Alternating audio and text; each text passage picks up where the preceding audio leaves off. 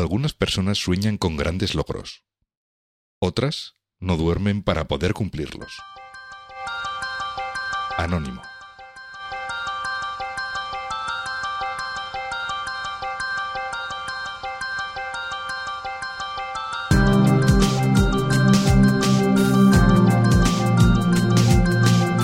Estás escuchando We Developers, el programa hecho por desarrolladores para desarrolladores donde hablaremos de lenguajes, frameworks, herramientas, tecnología y todas las demás cosas que hacen tan apasionante el mundo del desarrollo de software.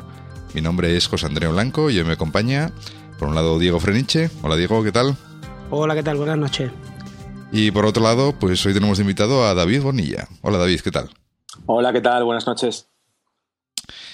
Y bueno, pues nos hemos juntado hoy aquí los tres, pues para hablar un poco de, de un tema en el que tanto Diego como David pues tienen cierta experiencia, que es eh, el tema de, de, bueno, yo pues soy un desarrollador, tengo una idea, quiero, quiero sacarla al mercado y quiero montar mi empresa, ¿no? Quiero emprender, ¿no? Que esa es la, la palabra tan de moda últimamente, ¿no?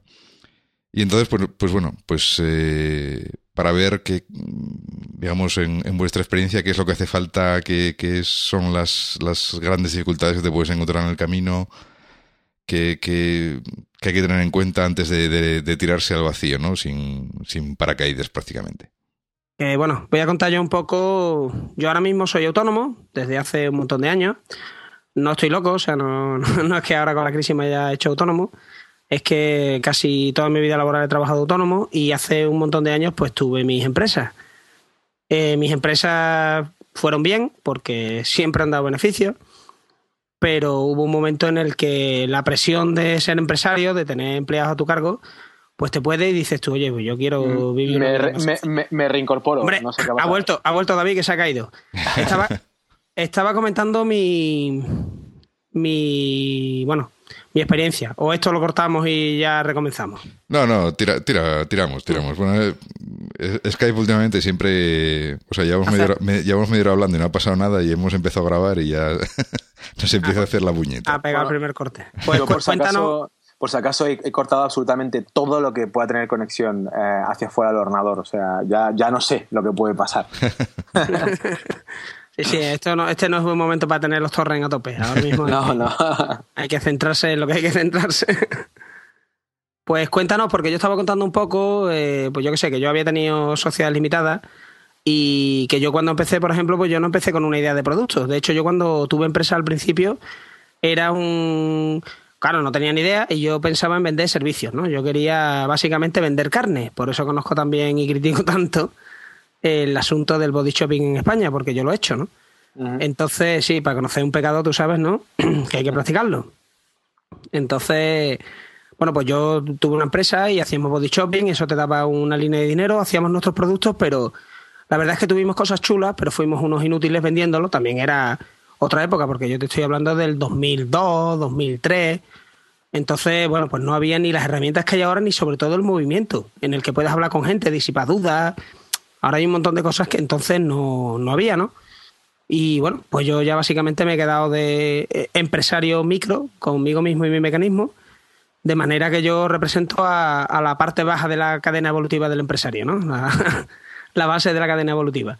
Y David pues representa al emprendedor pues que tiene empresa y tiene un producto y trata de sacar adelante su producto. Entonces a mí me gustaría saber eso. ¿Qué forma le habéis dado a la empresa? ¿Forma societaria? ¿Dónde lo tenéis montado? Este tipo de cosas. Sí, bueno, lo, primero decir que, bueno, que lo que tú has dicho me parece muy interesante porque dentro de lo que es nuestro sector, ¿no? El técnico parece que si emprendes y no haces producto, como que, es algo malo, ¿no? O que no mola tanto, o, que es más de lo mismo, ¿no? Cuando es, no sé, me parece igual de válido, ¿no? No, no tienes por qué siempre hacer producto. en nuestro caso nos centramos en producto básicamente por por un tema de, realidad, ¿no? Eh, si estáis en el sector servicios, pues sabéis que cada vez es más difícil negociar costes horas, eh, bueno, pues tarifas y, demás, ¿no? Entonces, para lo que teníamos en mente, que era trabajo de calidad, eh, llevar un estilo de vida y demás, pues vimos que el sector de servicios no daba, era, era, muy difícil, ¿no? Eh, y bueno, pues por eso el, el tema de, producto, ¿no? Respecto al, al, tema societario, pues he de decirte que yo empecé con una SLU, porque empecé yo solo. eh, como tú estás ahora. Y em, una SLU... Esa, es la forma social perfecta. En la que no discutes con nadie, no, tienes socios, no hay peleas, no. Exacto. Una SLU es unipersonal, ¿no? Quiere decir la U, ¿verdad? Una, una SLU es social limitada unipersonal. La única diferencia a efectos legales es que todas las acciones, bueno, no son acciones porque es una sociedad limitada, todas las participaciones eh, pertenecen a un único propietario. Es la única diferencia. De hecho, si tú transmites parte de esas participaciones a un segundo, a un tercero, lo que sea, deja de ser una SLU para ser una SL. Sin más, no tiene, no tiene nada más. Lo que pasa es que la ley te obliga a poner esa U para que eh, bueno, la gente con, con la que te interrelacionas a nivel comercial sepa que solamente hay un socio. Eh, con todo lo bueno y todo lo malo a nivel de riesgos que puede tener, que puede tener esto, ¿no? Mm. Pero, pero como, como es el uso, sigue teniendo limitación de responsabilidad, ¿no? Que... Sí, es una limitación de responsabilidad eh, también muy peculiar. Eh, uno de los mayores problemas que se va a encontrar cualquier emprendedor, sobre todo un técnico, es que cuando te aproximas a la legislación, bueno, pues tú esperas algo binario, ¿no? Esto está bien, esto está mal, hay que hacer esto, esto... algo, con, algo con comentarios, ¿no? Algo con comentarios, sí, con Javadoc y tal. Y eh, no, o sea, lo que te encuentras es que, bueno, pues la legislación es bastante difusa, ¿no? En teoría una sociedad limitada, en teoría una sociedad limitada protege tus bienes. Eso, eso es cierto. Pero si fuera así, no tendría mucho sentido que en la actual eh, ley del emprendedor promulgada por el gobierno dice que bueno pues que un emprendedor jamás podría perder su casa habitual no entonces como puedes ver no está tan clara la cosa. Yo yo te puedo decir que hasta donde he llegado eh, sí que te pueden embargar cualquier cosa si tienes bienes con las o sea perdón si tienes deudas con la seguridad social.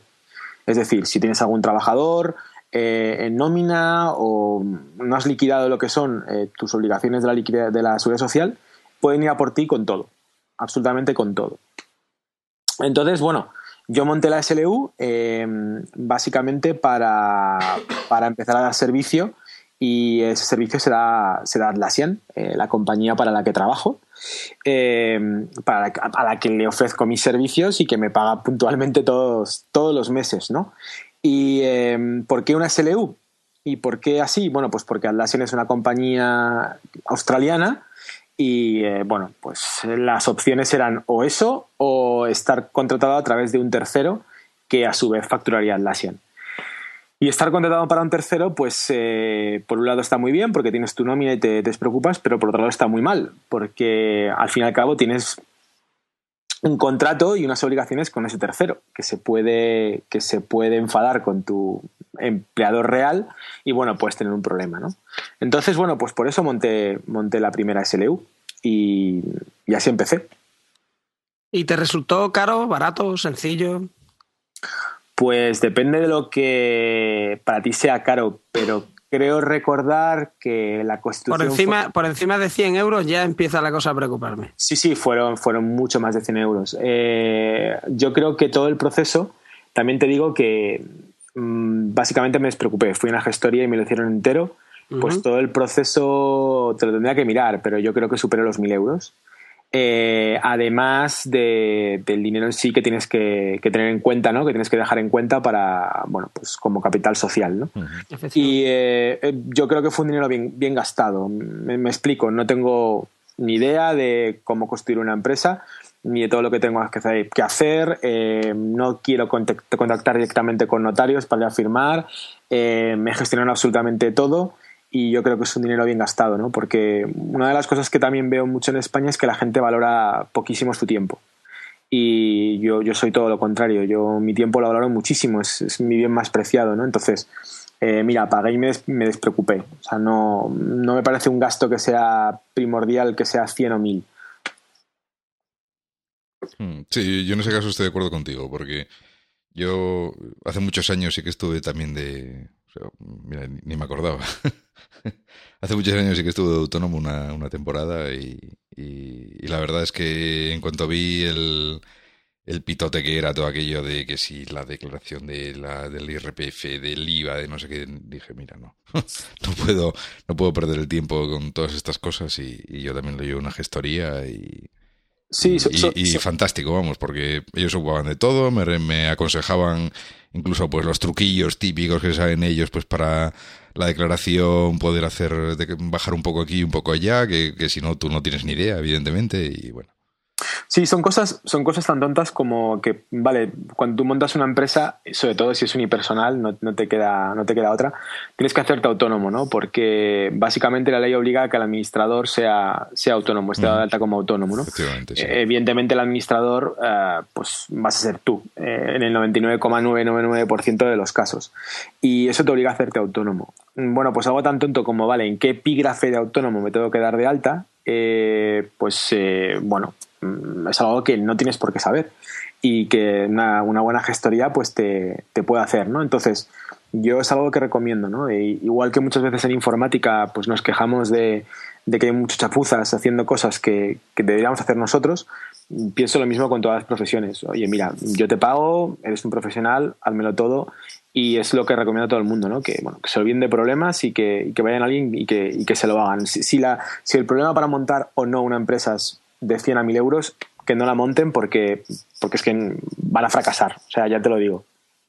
Sí, porque luego, evidentemente, cuando quiero decir, cuando, cuando montas una empresa, bueno, aparte de, ese, de, que se supone tienes que tener un, algún tipo de plan de negocio, ¿no? Eh, tienes que estar preparado para sobrevivir, sobre todo si vas orientado a hacer un, un, producto, a lanzar un producto, o sea, el que sea, pues vamos a poner que es una aplicación para móvil, eh, que está tan de moda hoy en día. Pero bueno, tienes que estar preparado para sobrevivir una temporada, ¿no? Por tus propios medios, porque se supone que, esa aplicación no va a salir de, la nada y vas a tener que invertir eh, semanas o meses en, trabajar en eso y mientras tanto, pues no vas a tener eh, ningún ingreso. Sí, bueno, aparte, lo primero que aprendes cuando te haces autónomo barra empresario es que una cosa muy diferente es facturar y otra cobrar. No tiene, no tiene absolutamente nada que ver. Entonces, eh, tú puedes tener la suerte de llegar, montar una empresa, besar el santo y facturar en el día 2. Eh, pues a lo mejor, a lo mejor puede pasar. Eso no quiere decir que vayas a cobrar en el día 3. Y eh, mucho menos si, estás trabajando con empresas españolas y, mucho menos si además son grandes empresas, ¿no? Entonces... entonces te digo yo que no cobras hasta el día 90 por lo menos. 90, eres un optimista. O sea, yo ahora... No, no, por eso he dicho por, lo menos. sí, yo... Lo, sé de buena tinta, como si me estuviera pasando a mí, de 160. o sea, nada de eso, los días aquellos de los 90 días, eso se recuerdan como una cosa del pasado. Y luego una burocracia diseñada para ir retardando los pagos, que eso yo creo que hay que tener claro lo que tú comentas, ¿no? Que, bueno, zapatero a tus zapatos, que invierte tu tiempo en, en tu idea hay gente que pues que empieza corto de dinero, bueno, pues entre varios socios pon dinero, pero hay que hacer una mínima proyección de los primeros gastos hasta que empieces a tener ingresos y las ruedas se engrase y ande. Porque es que yo he visto gente que dice, bueno, eso solo tenemos que aguantar seis meses. Es que seis meses de una empresa de tres personas gastas mucho dinero. O sea, eso es que no sé la gente cómo no usa herramientas de el dinero que tengo para quemar en tantos meses y el dinero que me queda para tener un producto a partir del cual pueda tener ingresos y empiece a, generar bueno, pues una cantidad para mantenerme. Sí, yo, vamos, totalmente, totalmente de acuerdo contigo. O sea, yo creo que salir, o sea, montar una empresa sin tener un mínimo colchón eh, me parece una locura, ¿no? O sea, de hecho, el, primer, el primer paso yo creo que tienes que, dar antes de, montar una empresa, bueno, lo que sea, ¿no? Es eh, tener muy claro tu estilo de vida y ver si lo puedes adecuar a esa situación, que va a ser una situación, eh, pues cuanto menos estresante, ¿no? Entonces, yo te digo que en mi caso en concreto, eh, ese colchón lo, lo, quería y además no me fiaba para nada de mis propias estimaciones, eh, pues porque uno ya tiene unos años en el mundo de la informática y sabe que las estimaciones, pues bueno, pues están pues eso, para tirar los dados, ¿no? Y ver lo que pasa, pero, pero bueno, es lo que es, lo que es, ¿no? Entonces, yo, te soy sincero, yo salte con un colchón de dos años que a la gente le puede parecer una locura o no, pero pues mira, mi colchón era yo sé que si en dos años estoy sin ingresar absolutamente nada, eh, por lo menos no me muero de hambre.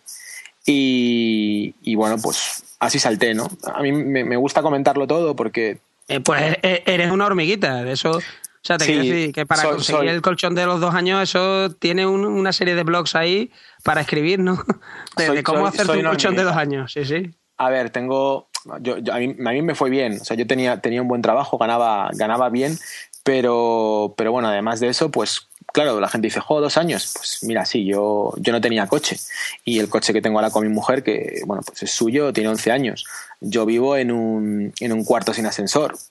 Cuando me podía permitir un piso pues, mucho mejor.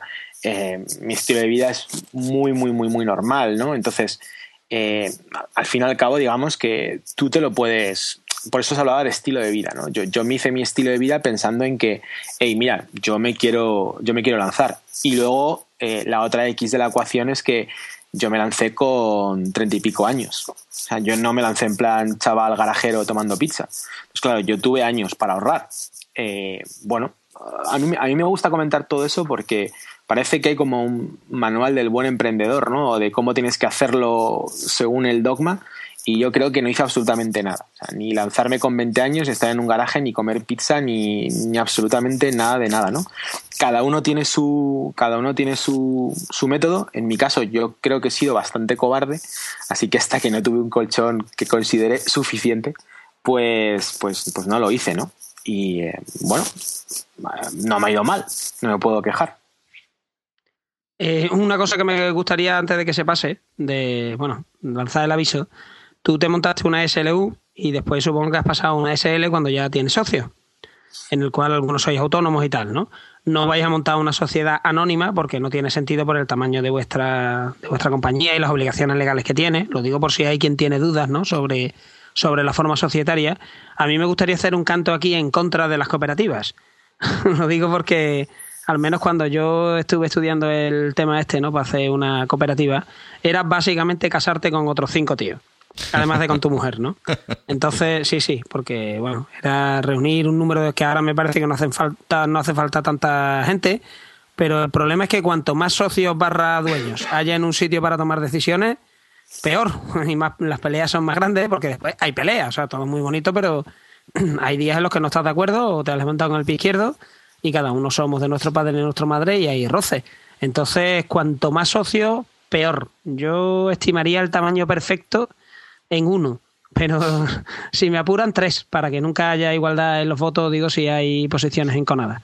Así que yo usaría números primos, el 1 y el 3, ¿no? bueno, el 2 también, pero...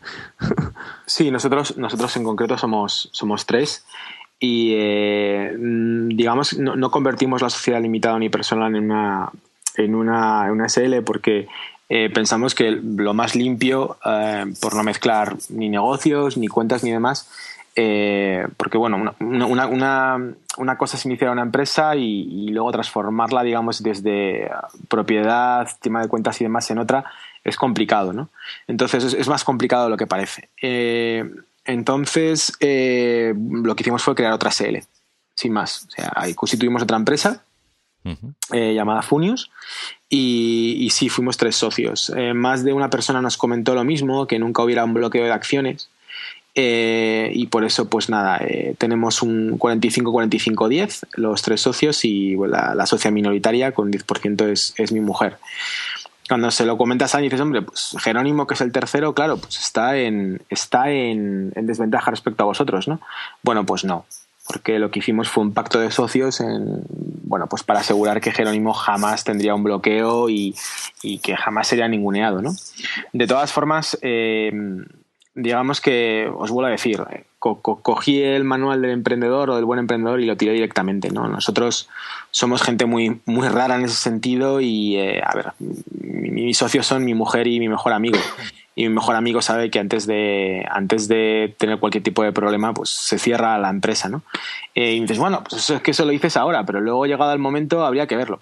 No, mira, o sea, es que le conozco perfectamente, me conozco perfectamente a mí, ya nos hemos visto en muchas muy, muy serias en el, poco tiempo que llevamos y sé perfectamente cómo reacciona, ¿no? Entonces, bueno, no es un tema que me preocupe, pero sí que me parece muy interesante lo que has dicho, ¿no? De casarte con los socios, lo de el tema de que haya muchos socios es algo muy complicado, debe ser muy complicado, eh, sobre todo si no les conoces, eh, también el que todo el mundo tenga el mismo número de participaciones cuando a lo mejor no todo el mundo colabora con el mismo eh, cantidad de trabajo, hay que tener muchísimo cuidado en eso. Yo creo que se pueden hacer muchas cosas antes de tener que constituir, constituir absolutamente nada.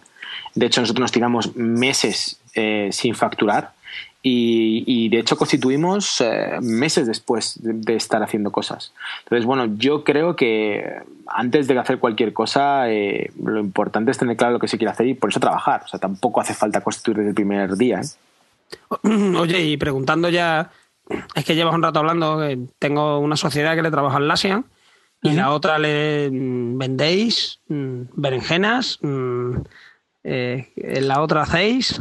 Sí, en la otra, eh, bueno, la, otra, Funios como tal, eh, nosotros siempre tuvimos claro, por, eso te decía lo del tema del producto, nuestro, nuestro motivo por emprender no fue una idea ni un producto en concreto, sino eh, bueno, buscar un estilo de vida y una manera de trabajar.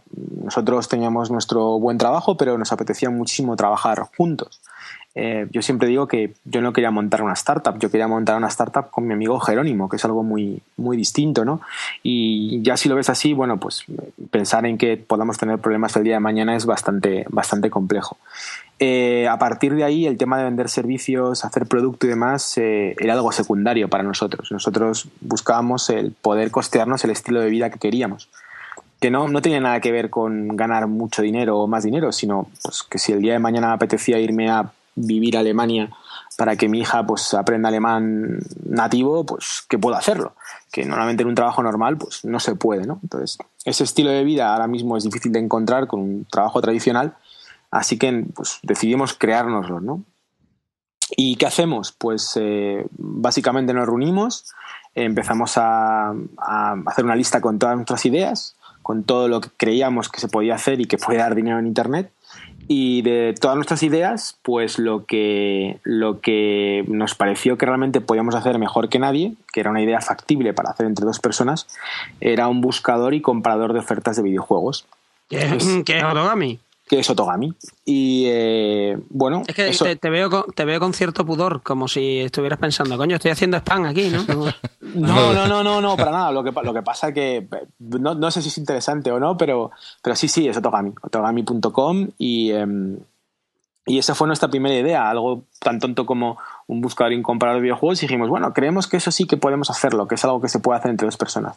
Luego, cualquier idea, por muy tonta que parezca, es un mundo, ¿no? Y bueno, pues evidentemente hace, falta muchísima, muchísima fuerza bruta para sacar eso adelante. Sí, y dos personas no es un equipo de desarrollo tan, tan grande, evidentemente. No, no, es, es minúsculo. De hecho, el, el hecho de poder trabajar con Atlassian y de conocer pues cómo se trabaja fuera, tanto a nivel de startups y incluso startups que se consideran pequeños, bueno, pues te digo que dos personas es un, no es un pequeño equipo, es un micro equipo, ¿no? Em, y bueno, pues bastante hacemos con lo que hacemos. Y eh, en ese impasse, cuando estábamos ya pues montando todo, intentando hacer cosas, eh, viendo a ver pues cómo, cómo nos organizábamos y demás, pues se nos cruzó por delante Gloria. ¿Quién es Gloria? Pues bueno, pues Gloria eh, a nuestra proveedora de empanadas, una señora gallega que hacía empanadas en, Alcobendas, al lado de Madrid. Y eh, realmente eran las mejores empanadas que, que, hayamos probado nunca, sobre todo en Madrid, que es difícil encontrar buenas empanadas gallegas. Y Gloria tenía un problema, que era que bueno, pues su obrador está en una zona industrial, de, de oficinas y demás, y claro, todo estaba cerrando. Entonces, ella estaba pasándolo muy mal, estaba a punto de cerrar. Y, claro, nos pareció horrible. Eh, intentamos ayudarla, le recomendamos que, que montara algo en internet para poder vender las empanadas, que nos parecían las mejores del mundo, y que bueno, que las, que las vendiera a través de internet, que eso seguramente que a la gente le interesaría, ¿no? Pero claro, pues Gloria nos, nos dio de bruces con la realidad, ¿no? Que mucha gente no tiene ni idea de internet y de hecho no tiene ni correo electrónico, ¿no? Como es, como es el caso. Así que nada, le recomendamos que, que entonces que se lo delegara a alguien, que, que alguien hiciera la página web y nos comentó que no, dinero para hacerlo. Eh, nos reunimos y, eh, bueno, pues pensamos, ¿la, podemos ayudar? Y si la ayudamos a hacer una página web, no es ninguna ayuda, porque, bueno, estar en Internet está bien, pero si no te conoce nadie, pues nadie te va a comprar. Habría que hacer promoción, habría que, que ayudarla con el marketing, habría que ayudarla con desde el packaging a la logística, con todo, ¿no? Eh, bueno, sabíamos que económicamente era, iba a ser un desastre y que a nivel organizativo pues aún peor, ¿no? Imaginaros un equipo de dos, tres personas, no centrado en un solo proyecto, sino en dos, ¿no? Ya el acabóse. Eh, pero bueno, nos pareció que era algo que tenemos que hacer y lo hicimos y lanzamos un segundo negocio que, que se llama Milando Pico, eh, que también lo podéis encontrar en milandopico.com y básicamente lo que hacemos es vender empanadas gallegas por internet. Y bueno, pues tampoco va mal, tampoco va mal. De momento Gloria no ha cerrado y eso es lo importante. Fantástico.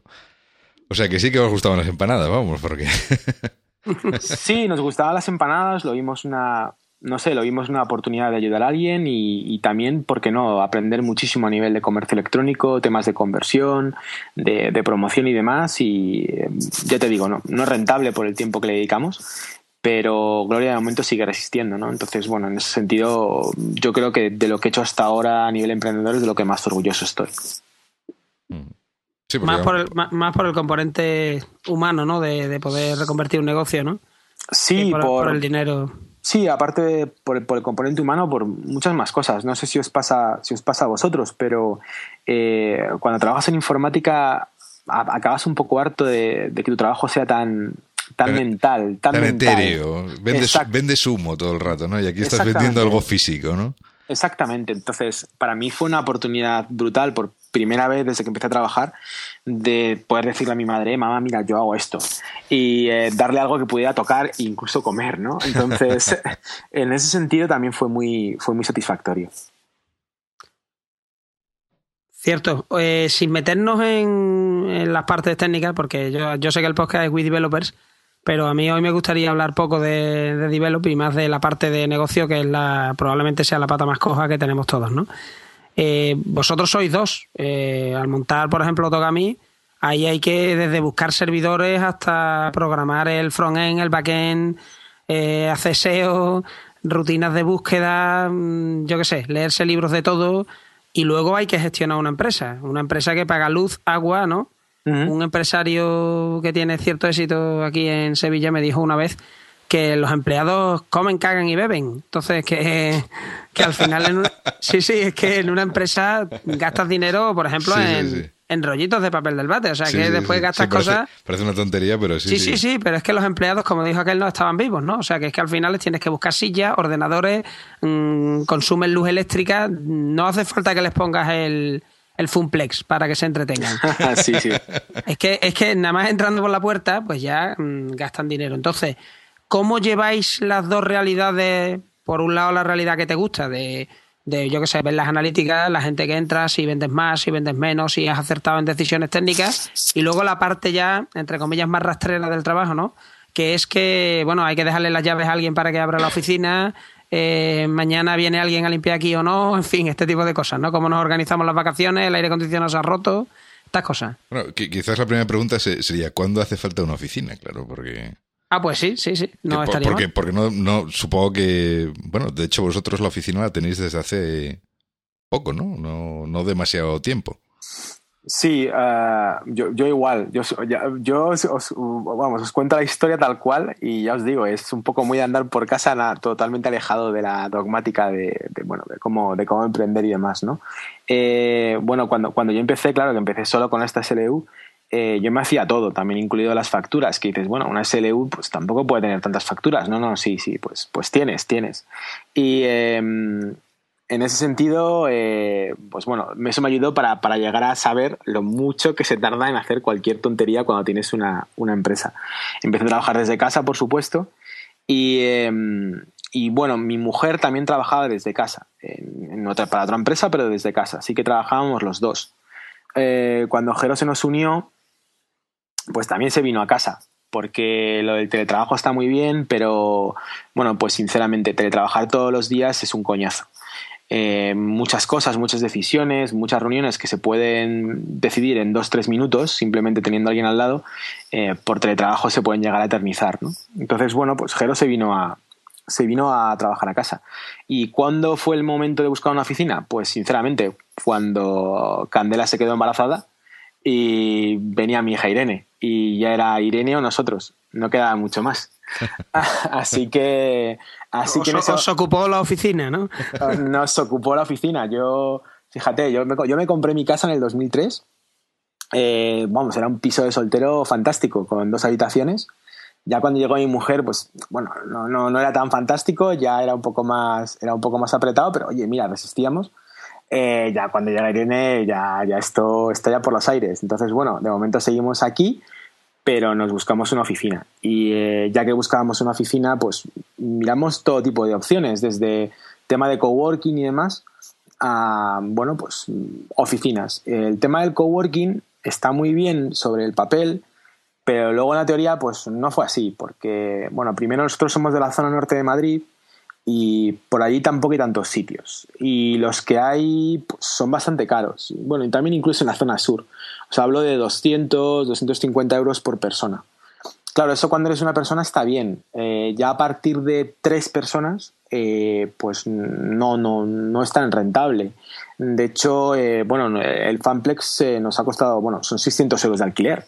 Y está en una muy buena zona, está cerca del Bernabéu, que, bueno, pues no sé si la conocéis los dos, pero pero Es, es, es, una buena zona y sobre todo muy céntrica, ¿no? Eh, no, me puedo, no, me puedo, creer que hayáis encontrado... Bueno, es una oficina, claro, que no es coworking. Eh, ahora, desde, luego, habréis tenido oferta por un tubo, ¿no? Porque ahora mismo tiene que haber oferta de espacio para alquilar muchísimo, ¿no?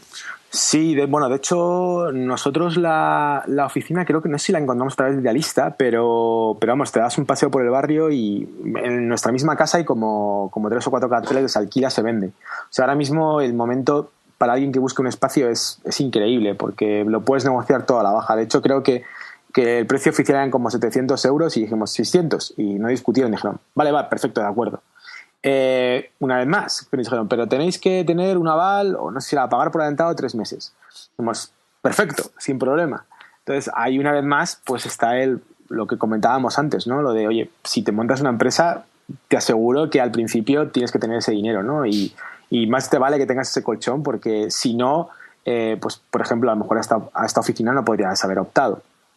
y ordenadores que no se cuentan muchas veces, pero un ordenador cuesta un dinero, hay que amortizarlo, sillas, mesas, archivadores, mm, papeles, yo qué sé, bolis, lápices. Es que después uno se pone a pensar en lo que te hace falta y por mucho que te lleves de tu casa, eh, bueno, lo que te ha llevado de tu casa te ha costado también un dinero. Quiero decir que lo estás amortizando en la empresa, pero que eso no ha salido del aire, ¿no? Entonces, eso, eso, es que muchas veces nos autoengañamos con, con, bueno, no pasa nada porque esto lo cojo de mi casa. Bueno, lo coges de tu casa, pero entonces ya no lo estás disfrutando en casa, con lo cual, mm, pero que te gastaste el dinero en eso, no te lo regalaron. totalmente, totalmente de acuerdo. Sí, sí, sí. Nosotros, vamos, nosotros empezamos con muebles de mi casa, los que estaban en la, la habitación que era que hacía oficina. Eh, nos dolió mucho menos porque, claro, esa habitación era para Irene, con lo cual, bueno, directamente los muebles iban, iban fuera, ¿no? Entonces, sí, sí, empezamos con muebles de casa y con los ordenadores de, que teníamos, que ya teníamos, ordenadores que eran, eran nuestros, ¿no? No compramos ni siquiera ordenadores.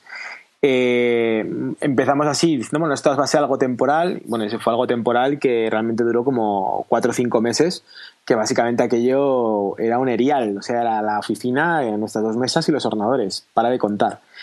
Eh, también te digo que internamente. No, Erial, no, era minimalista, ¿no? Eh, totalmente minimalista, sí, sí. en estricto senso. Eh, también te digo que, que, internamente pensamos que fue un error. O sea, es decir, si realmente apuestas por un, por un proyecto eh, bueno, pues haz que tu entorno de trabajo sea lo mejor posible, lo, antes posible, ¿no? En nuestro caso, el, punto de inflexión de venga ya, tenemos que ponernos, eh, bueno, pues trabajamos con iteraciones y era, bueno, cada 15 días tenemos que mejorar la, oficina algo, ¿no? Y el punto de inflexión fue que vinieron a hacernos un reportaje en Hobby Consolas y eh, a mí, mira, pues no podemos tener la oficina así porque, bueno, porque va a ser un desastre. De hecho, perdimos una oportunidad de salir en televisión nos contactaron en televisión porque estaban haciendo reportajes sobre startups y demás y eh, perdimos la oportunidad porque bueno, vamos a haceros un reportaje de la oficina pero es una oficina chula porque claro lo que buscan es la típica oficina de, startup que, han visto en las películas ¿no? Pues, pues no mira pues no es chula tenemos tenemos cuatro sillas y, dos mesas de Ikea. Ah bueno tal. Entonces eh, también muy claro que la oficina para nosotros era nosotros somos, somos muy pocos y tenemos pocos recursos, ¿no? Entonces no podemos permitirnos tener estrategias eh, habituales porque nos van a comer. Y em, eso hace que para nosotros todo sea marketing, incluido la oficina. La oficina tiene que ser la primera herramienta de marketing que, tenemos, ¿no? Y lo teníamos muy, muy, muy, muy claro. Y, ya os digo, el punto de inflexión fue, bueno, nos vienen a hacer un reportaje, pues mira, eh, confiamos en el proyecto, vamos a meter algo de dinero para que esto, para que esto sea bonito, ¿no? Y bueno, y así hicimos. Me, ha gustado sobre todo el concepto ese de Scrum de iteraciones de dos semanas para mejorar la, oficina. Sí, tan, tan, tan chorrada como, oye, vamos a comprar platos o vamos a, vamos a colgar un cuadro o lo que sea, pero oye, cada 15 días, oye, vamos a intentar mejorar algo, ¿no? Porque siempre, siempre a lo típico de, no, no, venga, vamos a ir a Ikea a comprar muebles o donde sea, y, nunca encuentras tiempo, porque siempre es algo que es secundario, siempre es algo que es secundario. Y, ya te digo, eh, invertir en tu, en tu lugar de trabajo eh, no es solamente porque tú estés bien, sino porque es que te, digo, es una herramienta de marketing, es, así. Sí, sí, sobre, todo, eh, sí, sobre todo cuando tienes que ofrecer una, una imagen pública en algún momento, evidentemente, esa, esa imagen que transmites es fundamental. Sí, os pongo un ejemplo. Eh, bueno, si nos sale bien, pues la gente dirá que somos unos genios del marketing, si no dirán que somos unos, unos cretinos, ¿no? Pero eh, vamos, eh, yo creo que nos gastamos en total en, en amolar la oficina y todo en, no sé si, bueno, Candela tiene por ahí las, todas las cuentas, pero como unos 3.000 euros. Em, eso incluye una recreativa. Nos compramos una recreativa. Bueno, dedicándonos a los videojuegos, pues, pues mm, tenía, tenía cierto sentido, ¿no? Una recreativa vale 700 euros, que si lo piensas bien es un poquito más que, que una consola de, de, última generación, ¿no? Y eh, dices, bueno, 700 eh, euros, eh, yo es que con 700 euros se me ocurren pocas cosas que puedo hacer para promocionar mi empresa mejor que esa. Pues bueno, pues todo el mundo que viene a la oficina dice, coño, pues tienes una recreativa, pues pues sí, tenemos una recreativa y todo el mundo se echa unas partidas, ¿no? Y, ya hablemos, con precisión. ¿Es una recreativa o un bar top? ¿Qué es? Es una recreativa, recreativa. Es una recreativa mueble, mueble, original. Eso, mueble original, placa original y para cambiar de videojuego hay que cambiar de placa. Eh, no, porque ahora te lo dan todo muy fácil. Entonces, por eso yo le recomiendo a la gente como herramienta de marketing que lo haga. Ese mueble original con monitor original y placa original, lo que con conector llama lo que pasa es que ahora los, chinos, que son unas figuras, pues lo, que venden son ordenadores todo en uno con, con conector a placa llama. Y eh, básicamente es un ordenador que por, de, por debajo tiene un Windows 2000, por lo menos el nuestro, eh, chino, totalmente pirateado, por supuesto, y que tiene un, tiene un lanzador y te, te lanza un mame que, con un frontend y ya está. Entonces es, vamos, tan muy original que para poder meter créditos tenemos que meter monedas. O sea que fíjate si es original. Perfecto, o sea que es un Barto con cajonera de monedas y tal, ¿no? Te lo digo porque, hombre. Que, no es un Barto, que es un mueble original. Bueno, bueno, es muy bueno, vale, vale. Ok, ok, es mueble original, pero las tripas por dentro pues son tripas modernas, ¿no? Sí, sí. podíamos, podíamos, podíamos quitar el ordenador y ponerle una placa tal cual, podíamos pinchar un juego en sí, pero, bueno, no, no al lugar. Tengo, tenemos, tenemos 700. Es que es mejor, es mejor porque así puedes poner lo que te apetezca en el momento. O sea, depende de cómo te haya ido la cosa, puedes poner una cosa más suave o poner el Mortal Kombat, ¿no? Y finish him o algo así. También te digo que solamente jugamos a, uno, que es el Tetris. O sea, que, bueno, eh, con que tuviera la placa el Tetris nos valdría. hombre, siendo de videojuego es un clásico, ¿no? Pero, hombre, sí. le ponéis a cada uno lo que quiera. Claro, está, bien pensado porque después de gastarse 700 euros en todo el montaje, pues oye, por lo menos que tengas un poco de, de variedad si, si, lo, si algún día quieres jugar otra cosa. Sí, está claro. Pero, pero ya, ya, ya, os digo, o sea, más, más allá de jugar, que también, por supuesto, oye, eh, reconocer que yo creo que es un, sueño infantil de muchos de nosotros, ¿no? Tener una, una recreativa. Eh, básicamente era es puro marketing, puro marketing y marketing bueno, eh, que es otra, otra cosa que yo creo que deberíamos hablar, que es que la gente, sobre todo los técnicos, oyen de marketing o lo confunden con parte comercial, que está relacionada pero no tiene nada que ver o lo confunden con un vende motos o con algo malo, ¿no? No, no, no, es simplemente tú tienes un buen producto, un buen servicio y demás, y cómo conseguir que ese buen producto, ese buen servicio, pues, sea conocido, ¿no? Y para nosotros, ya os digo, la, recreativa es una manera de conseguir que, pues que la gente venga, venga a conocernos, sin más. Una cosa, por ser preciso y que no se cabre la gente, yo conozco a ese gremio, Realmente lo vuestro es una acción de comunicación, porque el marketing es definir el producto y no sé qué, y es una cosa mucho más compleja. Tú ya sabes, ¿no? Que siempre se, se acaban poniendo tensos. No sé si has hablado con ese gremio, pero como reduzcan marketing a acciones de comunicación, se cabrean. Pues es que eso, solo es publicidad. Bueno, bueno, lo que entiende todo el mundo. bueno, hay, hay, hay, hay, de todo, ¿no? Es decir, no, pero eh, es, algo que vosotros llamáis marketing de guerrilla y que yo creo que es una manera muy clara de definirlo. O sea, un marketing, o sea, acciones de comunicación de alto impacto y que tampoco te tienes que dejar una pasta y luego que van dirigidos también al nicho que al que vosotros le queréis trabajar. Porque si tú lo que haces es un buscador de videojuegos, le vas a vender a gente que compra videojuegos. Y todos nos conocemos, los que jugamos a videojuegos como somos, y sabemos que una empresa que tiene una máquina así, pues nos hace más gracia que la que tiene a cuatro comerciales de chaqueta y corbata. Mira, marketing no es ni más ni menos que, que, cualquier cosa que ayude a la venta, sin ser parte comercial, ¿no? Desde, por ejemplo, desde generar materiales de venta, que pueden ser eh, los típicos folletos y demás, a sí también puede llegar a incluir la, la publicidad, ¿no?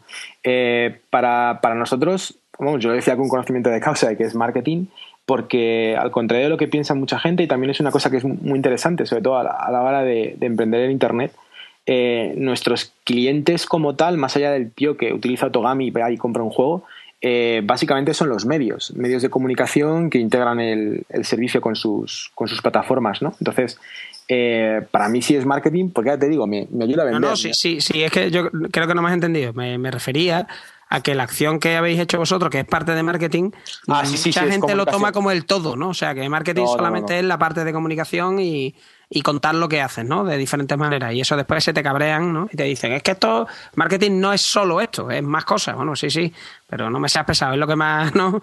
es lo que, lo que, lo más visible, lo que se ve más, ¿no? Totalmente, totalmente de acuerdo, totalmente de acuerdo. Ya me está molestando este episodio porque estás demasiado de acuerdo conmigo. Esto aquí hay algo que está empezando a fallar porque yo soy aquí el polémico de no. Eh, se ve que no está Ramón hoy, no tengo con quién engancharme, o sea, y esto ya me está pareciendo demasiado plácido esto. Yo creo que, no sé, en el 99% la gente siempre tiene el mismo sentido común, ¿no? Y estamos, estamos completamente de acuerdo, ¿no? Entonces, no. Mm, nuestra historia es una historia de puro sentido común. Y como ves, pues sin intentar decir, no, tienes que hacer las cosas así o hacerlas así. Bueno, nosotros seguimos nuestro camino y, eh, bueno, a lo mejor por eso estamos de acuerdo, porque como ves, es es puro sentido común sin intentar decir, bueno, yo hice esto y más o menos me, me está saliendo bien, ¿no? Pero, pero mi camino no tiene por qué ser el de, el de otro, ¿no? Oye, ¿y puedo preguntar yo un terror que tengo ahí? Una cosa... Puedes preguntarlo todo. esto es una fobia mía personal, porque no sé por qué, pero la tengo, ¿no? O sea, es miedo al fracaso ahí larvado, pero es miedo al fracaso en un tema muy concreto. Mira, estamos hablando de los negocios en Internet. Yo siempre eh, que puedo montar un negocio tiendo hacia el lado etéreo. Quiero decir, hago un software, eh, hago un algo, un servicio, pero cosas que se queden dentro de la máquina o sea, que no salgan al mundo real. Y a mí me hizo mucha gracia una vez que te leí una frase que decía que para triunfar en el mundo 2.0 había que partirse el culo en el mundo 1.0. Entonces, eh, el vender empanadillas o vender videojuegos al final supone trabajar con empresas de transporte, con gente que reparte, con cajas, con stock, con un montón de cosas feas, sucias y reales. Y a mí eso, pues yo qué sé, muchas veces he tenido ideas de hacer cosas, pero esa parte me da pánico. O sea, me da pánico el organizar lo que es todo la parte del mundo real. Eh, ¿Cómo habéis superado el pánico? ¿Quién os lo hace o eso cómo lo hacéis? Sí, a ver, bueno, primero, eh, que yo creo que es una pregunta que, quedó un poco así en el aire, eh, sobre cómo nos organizamos, ¿no? bueno, Jero se dedica completamente a la parte técnica eh, yo me dedico, no, puedo estar a tiempo completo, por lo que os decía, yo trabajo con Atlasia, eh, me dedico toda pues, la parte de negocio y Candela básicamente se encarga de toda esa parte de administración y de trabajo sucio, como dices tú, ¿no? Eh, que, su labor es que, nosotros produzcamos en, donde somos más rentables, ¿no? Y ella básicamente se come, se come lo demás. dentro de esa parte de administración está el lidiar también con la parte logística del tema de las empanadas. Eh, ¿Cómo le perdimos el miedo? Pues en el caso, en el caso del tema de las empanadas, nos ayudó mucho Mumumio. Mumumio es un marketplace digital de, productos gourmet y ellos fueron los, que nos dieron los primeros contactos eh, de, empresas de logística, ¿no? Y nos empezaron un poco a, aconsejar y, y ayudar. Eh, luego, sin más, preguntando. Eh, nosotros somos muy abiertos, lo contamos todo y eso hace que la gente también pues, nos cuente todo. Entonces hubo gente que directamente nos mandó pues, tarifas y bueno, pues, feedback de distintas compañías. ¿no? Al fin y al cabo, pues ese movimiento entre comillas open source que llevamos, eh, pues oye, es exactamente para lo que se creó también, ¿no? Es decir, tú le das a la comunidad y la comunidad te devuelve. yo te digo que entiendo que tengas miedo a todo lo que es la parte física, y es más, eh, con un negocio de empanadas te diría que si puedes, la evites. Es decir, nosotros en el tema de, la, de las empanadas no podemos evitarla, pero al menos la subcontratamos. Es decir, nosotros no, no repartimos como tal, eh, ni hacemos absolutamente nada. Todo está absolutamente subcontratado. De hecho, nosotros, eh, desde que la empanada se compra, que la empanada llega a casa del cliente, nosotros no la tocamos. La empanada se fabrica en el obrador, allí va un, transportista, la recoge y la, y la entrega, ¿no? Entonces ahí sí que te recomiendo que, pues, como tú dices, tienes miedo, yo te recomiendo que te alejes lo máximo posible. Pero no por un tema de, no por un tema logístico, ni por un tema financiero, ni por nada de eso, ¿no? Sino por, sobre todo por el vacío legal que hay.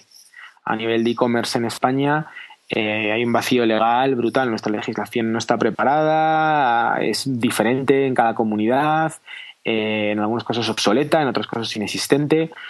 no, por Dios, no, me digas eso. Me estás acabando conmigo con un mito de la eficiencia de la burocracia pública. Pues, sí, sí, sí, sí. y si vas a preguntar a Hacienda, o sea, si alguien se quiere reír algún día, que diga, vaya a preguntar, por ejemplo, cómo se tributan los ingresos de una actividad de esta que se hace en la nube, entre comillas digo, a una administración tradicional de Hacienda, que te vas a reír mucho viendo las caras. No, o parece...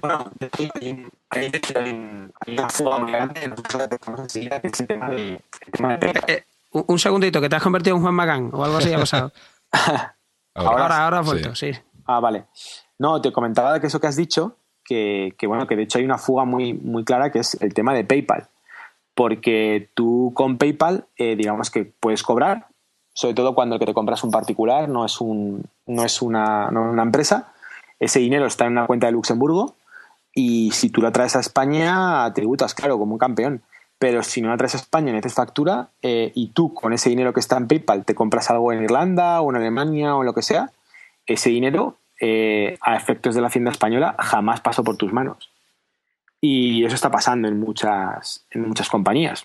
De hecho, veréis que mucha, mucha gente que empieza a cobrar PayPal para cosas tan peregrinas como comprar un ordenador. ¿Quién se compra un ordenador con PayPal? Bueno, pues es por eso, que lo sepáis, ¿no?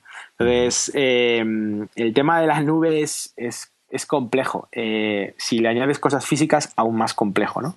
Eh, por ponerte un ejemplo simplemente de cómo es la legislación, nosotros podemos vender empanadas por a través de Internet porque el obrador donde se hacen las empanadas tiene ya eh, permisos para, atención al público, para servir directamente al público. Si no, sería imposible.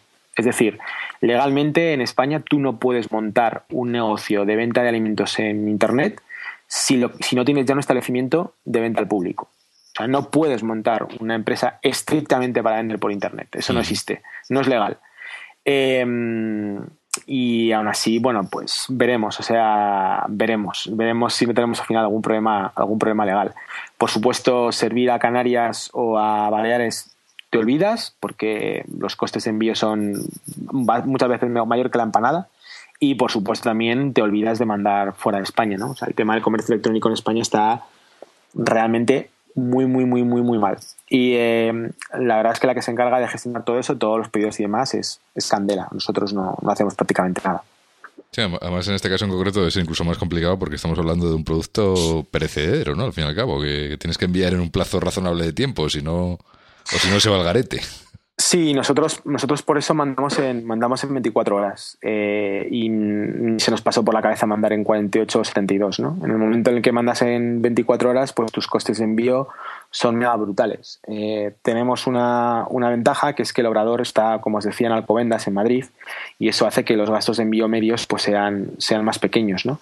Si el obrador estuviera en Galicia, pues sería aún peor. Y, eh, y, sí, o sea, el, el, tema de envío de alimentos en España, digamos que en la mayoría de los casos no es que sea ilegal, es que es alegal, que es distinto. Eh, dos detalles. Uno, me ha gustado eso de que el, el coste de envío medio si está en el centro, ¿no? De la península resulta más barato, ¿no? Pues la teoría de grafos sirve para algo, ¿no? Eh, por, un lado. Y por otro, eh, yo comentaba lo del miedo, ¿no? Porque en vuestro caso, claro, está ahí. A ver, los videojuegos a fin de cuentas son algo aséptico. Y si estás vendiendo o un cupón de una descarga digital o un videojuego en caja con su plástico, eh, la gente no va a coger gastroenteritis cuando llegue. Entonces, mm, evidentemente, toda la parte de. O sea, cuando haces un negocio por internet eh, tú te tienes que dedicar, si eres informático, a la parte que conoces, luego a dirigir la empresa, porque claro, alguien tiene que mandar en la empresa. Y, lo que no sepas hacer lo suyo es pues subcontratarlo. Mm, a mí lo que me daría, entre comillas, o me daba pánico era el, que tú estás dejando, entre comillas, en, manos de la empresa de reparto gran parte de tu reputación. Entonces, claro que eso, esa es la parte que a mí me da más, eh, más reparo. Eh, y tienes, y tienes, vamos, estás completamente justificado. En nuestro caso, la cosa ha mejorado mucho, eh, pero, pero bueno, pues los primeros meses fueron muy difíciles. Eh, parte del problema del comercio electrónico en, en España es la logística y te vas a encontrar varios niveles de subcontrata. un total descontrol, bueno, el tema de que, de que el tracking del paquete sea en tiempo real, te olvidas, es ciencia ficción y demás. Entonces, tienes absolutamente toda la razón. ¿no? Eh, en nuestro caso, básicamente lo que hicimos fue crear un modelo de negocio, o mejor dicho, un escalado de precios que nos permitiera mm, asumir todos esos problemas. Eh, no hicimos ningún tipo de marketing, eh, ni promoción, ni nada con Mirando Pico, más allá de decir que mm, bueno, pues garantizábamos al 100% que si la empanada no te llegaba bien, tenías cualquier tipo de problema, no te gustaba, mira, sin, vamos, sin preguntar te mandábamos otra. Y eh, mm, os puedo asegurar que de las empanadas gratis que hemos tenido que mandar, que hemos tenido que mandar muchas, pues el 95% de los problemas, y, me guardo ese 5% por, por, por, ser educado, ha sido problema de mensajería. Em, entonces, dentro de nuestra de nuestro precio pues me parece que como un euro y medio así por empanada eh, nos lo gastamos para o sea digamos que lo presupuestamos para marketing y básicamente ese presupuesto es para empanadas que no llegan, llegan mal, hay que volver a enviar, se equivocan y, eh, eh, las volvemos a mandar sin ningún tipo de coste. ¿no? Entonces, tus, tus miedos están completamente justificados. En el caso de las empanadas no nos quedaba otra porque éramos los, fabricantes.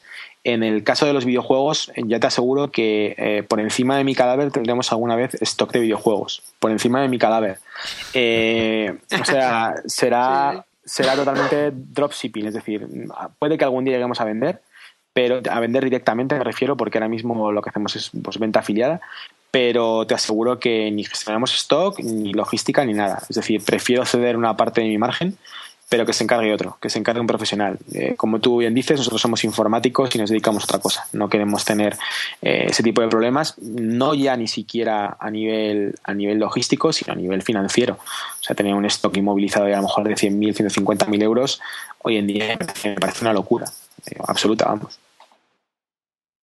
Sí, estamos de acuerdo y hay muchas tiendas que hay para demostrarlo. O sea, que quiero decir que Hombre, no, que, hombre, que es difícil, ¿no? Tener un stock porque se te queda ahí colgado un título que de pronto empezó bien y le hacen cuatro reviews malas y te comes con patatas ahí un montón de, cajas que no, bueno, pues que eso, que no te sirven.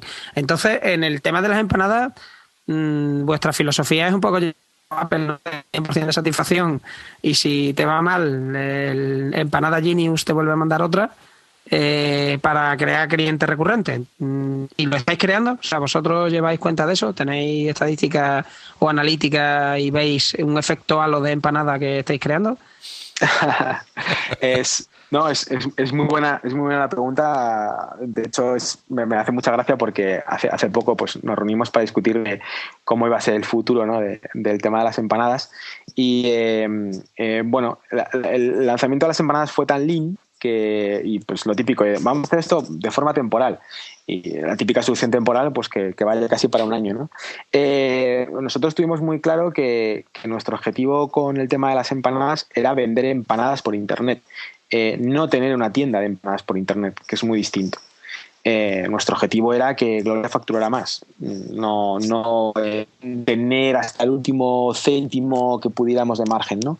Eh, eso nos hizo vender a través de Mumumi, como te decía, pues estaba muy bien porque básicamente tú cuelgas ahí tus productos, tu catálogo, ellos tienen su pasarela de pago, tú te olvidas, les cedes una, parte de tu parte de tu margen y pues es fantástico para sobre todo pequeños proveedores.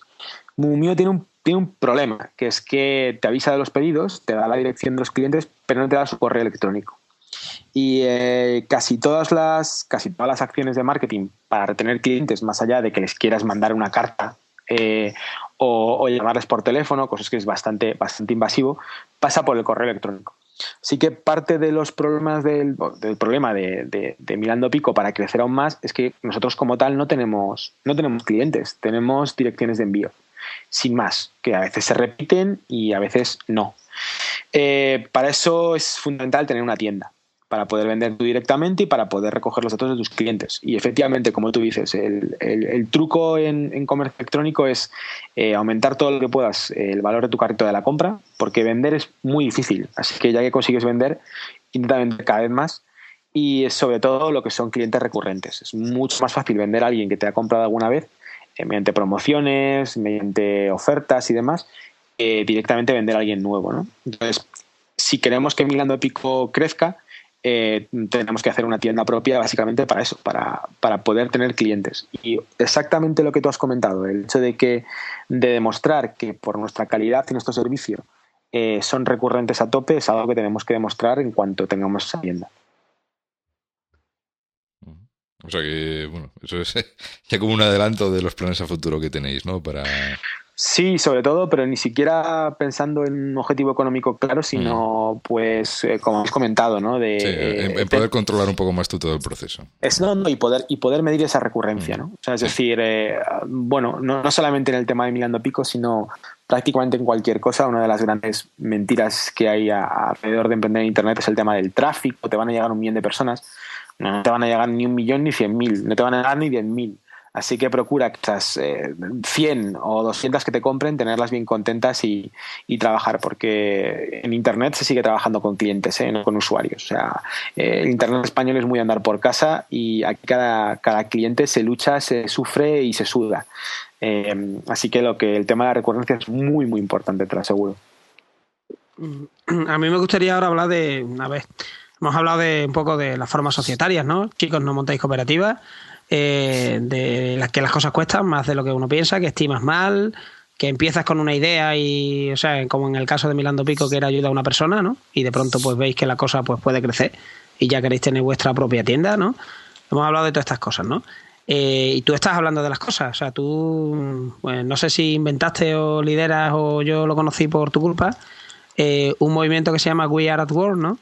en el que, bueno, pues lo que propones ahí es, señores, compartamos información sobre qué estamos haciendo dentro de nuestra empresa, eh, no por temas de transparencia, sino por un tema más de comunidad. O sea, yo hago esto, lo hago así, y así yo, tú te enteras de cómo lo hago yo, y tú me cuentas cosas, ¿no? Que es lo que has comentado un poco antes con lo de las tarifas, ¿no? Entonces, ¿dónde voy con todo esto? Es, eh, tú estás mm, contando en internet, en el día a día, pues qué haces, ¿no? Porque, bueno, parte de, tu, de tus ingresos también es ser comunicador, ¿no? Ser comunicador, contar cosas, entonces mm, vas a los sitios, cuentas cosas, las cuentas por internet y, y, hay cosas que dices con rotundidad, como por ejemplo, yo no sigo el libro del TAN, ¿no? O yo hago las cosas así o las hago de la otra manera porque me da la gana, básicamente, es mi dinero, ¿no? Eh, en España sabemos todos cuál es el deporte nacional, la envidia. Entonces, eh, ya te has encontrado con mucha gente que te ha llamado gurú, está esperando que te tropieces, eh, dicen que tú, pero em, que haces esto para tener autoego, autosatisfacción, etcétera, etcétera. Quiero decir, ¿te has encontrado ya con la Legión de los Tristes? Sí, sí, claro. Nosotros, bueno, eh, de, risa decimos que cada, cada 2000 cada 2.000 followers en Twitter te toca un troll. Entonces, a mí, a mí por estadística me tocan tres y bueno, tengo, tengo dos localizados por lo menos, ¿no? Eh, sí, sí, sí, nos hemos encontrado gente que directamente te odia y eh, intentas gestionarlo, intentas, bueno, pues solucionarlo y demás, ¿no? Pero te das cuenta de que va a haber gente que te va a odiar, hagas lo que hagas y punto, ¿no? Que en el momento que destaques simplemente por decir lo que piensas, eh, o lo que crees, sin más, pues va a haber alguien que, te va a odiar y tienes que aprender a vivir con ello, ¿no? Sobre todo si, si aceptas jugar a ese juego de ser un poco, un poco público, ¿no? Eh, sí, nos ha pasado. Bueno, no pasa nada. El respecto al, al tema de, del gurú o el no gurú, pues yo siempre he dicho que, siempre, siempre me he definido como un antigurú o como, mira, yo realmente no tengo ni idea, yo te cuento lo que estoy haciendo, eh, ya veremos si me va bien a mí y, ojalá te sirva a ti de algo, ¿no? Pero incluso también eso, te lo, te lo critican, ¿no? El hecho de decir, ah, es que dices eso para, pues no mojarte, ¿no? O, lo que sea. Eso es, es falsa modestia, porque realmente, o sea, al final, mm, es que el problema es, tú sabes qué pollo se coge, cuando tú llegas a una nave de pollos, ¿no? Y te quieres comer uno y son tuyos, tú ves allí un montón de cabezas y coges el que saca la cabeza. Entonces, en España el problema es que el que destaca, ¿no? Al que saca la cabeza, eh, al pollo que la saca, se la cortan, ¿no? Entonces, eh, lo digo por quien esté pensando en empezar a montar o haya empezado a montar.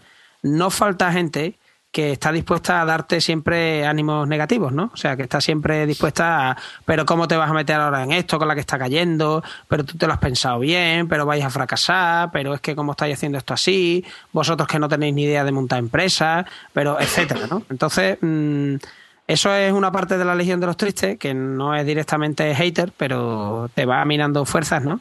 Y luego, como tú trates de tener una mínima presencia pública, simplemente con la, con la idea de a veces soltar vapor, ¿no? Porque estás cabreado con algo, o buscando ayuda para que gente que, yo que sé, que está en tu misma situación, pues compartir penas, ¿no? Y tal, ¿no? Eh, no faltan entonces ya, bueno, ya entonces ya eres lo peor, ¿no? Porque es que estás como siendo un exhibicionista y cómo se te ocurre contar que tratas de hacer cosas en lugar de criticar a los que hacen cosas, que es lo que hacemos el resto. Entonces, eso, bueno, ¿cómo es tu situación? Lo digo porque yo también me encuentro con mucha gente así. Eh, lo que pasa es que mi forma de ser hace muchos años que, en fin, y tal. Eh, que me da igual, vamos, quiero decir. Bueno, a mí realmente mí me da igual, ¿no? O, hasta cierto punto eh, sabes que te tiene que dar igual, ¿no? Si eres un profesional de esto, pues no te puedes enfadar, porque enfadarte realmente es muy poco profesional, ¿no? Cuando, cuando encuentras realmente a un hater de estos de no, que te deseo, te deseo lo peor, te deseo que te vaya mal, porque me ha pasado, eh, bueno, pues, eh, oye, pues te duele, ¿no? Porque eres humano, pero mm, eres un profesional, ¿no? Te, pretendes dedicarte a esto de manera profesional, entonces, ¿cómo te vas a enfadar? Yo ¿Tú, sabes lo que hago yo con eso? Eh, porque a mí me han puesto comentarios en el blog o me han mandado correos y lo que hago con esas cosas es porque realmente te duele, ¿no? Te molesta porque tú haces las cosas por la razón que sea, ¿no? Y me creé una, una libreta en Evernote que se llama Motivación. Y las voy colocando ahí. Y de vez en cuando las leo y digo, pues señores, un carajo. Y sí, así sigue, porque está, de vez en cuando está bien porque lo lees. Y, dices tú, oye, pues eh, hay un refrán castellano que es ladra, luego cabalgamos, ¿no? Que está bastante bien porque refleja perfectamente esto, ¿no? Y yo lo que hago con precisamente con, con los haters es que me las coloco en una libretita de Evernote que se llama motivación y ahí están todas. Y de vez en cuando me las leo. A ti los te, dan pilas, ¿no? A mí me... hombre, cuando lo lees al principio dices tú, bueno, realmente, o sea, no estoy fabricando armas químicas, ¿no? O sea, no, no me dedico al exterminio de, de gatitos, yo qué sé. O sea, cada uno hace, ¿no? Pero que tampoco no hay, no hay motivo para generar esta animadversión, ¿no? Simplemente, pues yo qué sé, en el caso de mí, por ejemplo, pues, pues, coño, una persona que, que, quiere vivir de sí mismo y de sus ideas, lo cual parece que, pues yo qué sé, pues eso tiene que estar mal, ¿no? Porque o sea, ¿cómo vas a hacer tú eso y, el resto o no podemos o creemos que no lo podemos hacer o lo que sea, ¿no? El caso es que hay mucha gente pues que carga contra este tema, ¿no? Y claro, te quedas un poco frío al principio cuando lo lees diciendo, bueno, pues la gente, ¿por qué odia tanto? O sea, ¿qué, he hecho? O sea, un poco es que he hecho. Después yo lo que hago es que esas cosas van a ver no y cada X tiempo lo leo. Y en mi caso sí, porque ya te he echado una risa, ya son como viejos amigos. Hombre, yo, yo, yo reconozco que yo estoy seguro que la he cagado mil veces, ¿no? Y estoy seguro que, que seguro que he molestado a más de uno y que, he hecho cosas mal, o sea, si yo, si yo lo reconozco, ¿no? Lo que, y, acepto las críticas y, bueno, y, pido disculpas si, si he hecho algo mal, ¿no? Lo, que sí que, siendo un poco mal, es la típica crítica destructiva, ¿no? De, oye, pues lo que haces me parece una mierda y además no te voy a decir el por qué o ni siquiera te voy a dar una opción, ¿no? Entonces, bueno, ante eso, pues sí te digo que, intentas ignorarlo, pero, te fastidia, ¿no? A mí, a mí ya te digo, me, da hasta cierto punto igual. Y lo que, lo que sí que me he encontrado es, bueno, mi manera de gestionarlos no es, con Evernote, que me parece fantástico.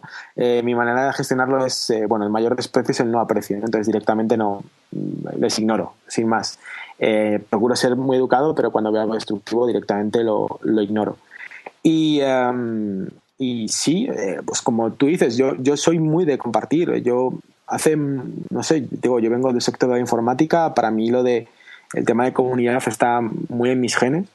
Y, yo empecé a dar charlas y demás porque me di, me di bueno, pues trabajaba sin más, no sé si era jefe de proyecto o, o seguía siendo analista o programador o algo así, no sé. Eh, pero empecé a dar charlas porque, porque me daba la sensación de que todo lo que yo aprendía eh, a través de la comunidad pues tenía que devolvérselo de alguna manera, ¿no? Y creo que mi primera charla fue sobre sobre Glassfish, un servidor de, Java. Sí, pero, pero, pero, pero, no, vamos, no me acuerdo. Sé que di, una charla, creo que era sobre Glassfish. Y bueno, y a partir de ahí empezó mi super carrera como comunicador técnico, ¿no? Eh, sin más, no, no, no he buscado muchísimo la, relevancia, eh, simplemente que, pues, por ejemplo, el trabajo que hago para para Atlassian es básicamente lo que ellos me piden es que sea relevante. Entonces es, es así, ¿no? Pero, pero yo, por ejemplo, no, no vendo servicios, no vendo consultoría, no, eh, no trabajo para nadie más, básicamente porque no tengo, no tengo tiempo. Entonces, no, no lo hago de una manera de una manera muy orientada a temas económicos, ¿no? La gente dice, sí, pero claro, te conocen a ti, a través de ti, pues conocen a tus productos, ¿no? Eh, hombre, pues, pues sí, siempre, siempre tienes ese valor añadido, ¿no? Pero bueno, hay maneras mucho más, mucho más activas de, promocionar tus productos que, que ir a dar charlas, ¿no? Eh, lo que sí sí creo, pues es lo, de, lo del tema de la información, ¿no? Creo que la información es poder y de ahí salió lo que tú dices de, del Weird at War. Yo, creo que si hubiera sabido lo que sé hoy, pues probablemente algunos negocios no los hubiera iniciado y otros los hubiera iniciado de manera distinta.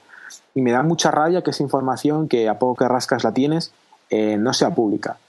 Entonces, partiendo del, del eh, bueno, del principio de que si haces algo que no es malo, ¿por qué lo tienes que ocultar? Y eh, dos, que si em, tienes miedo de que alguien copie tu modelo de negocio, pues, tu modelo de negocio es una mierda, eh, ¿por, qué no, ¿por qué no compartirlo? ¿no? Eh, a ver, yo creo que el valor añadido, pues por ponernos un ejemplo de las empanadas, pues es que la empanada, como está hecha, cómo es el packaging, cómo atendemos a la gente, una serie de cosas, ¿no? No el hecho de que a mí me cueste cuatro euros y medio eh, enviarlo a 24 horas de Madrid a Sevilla.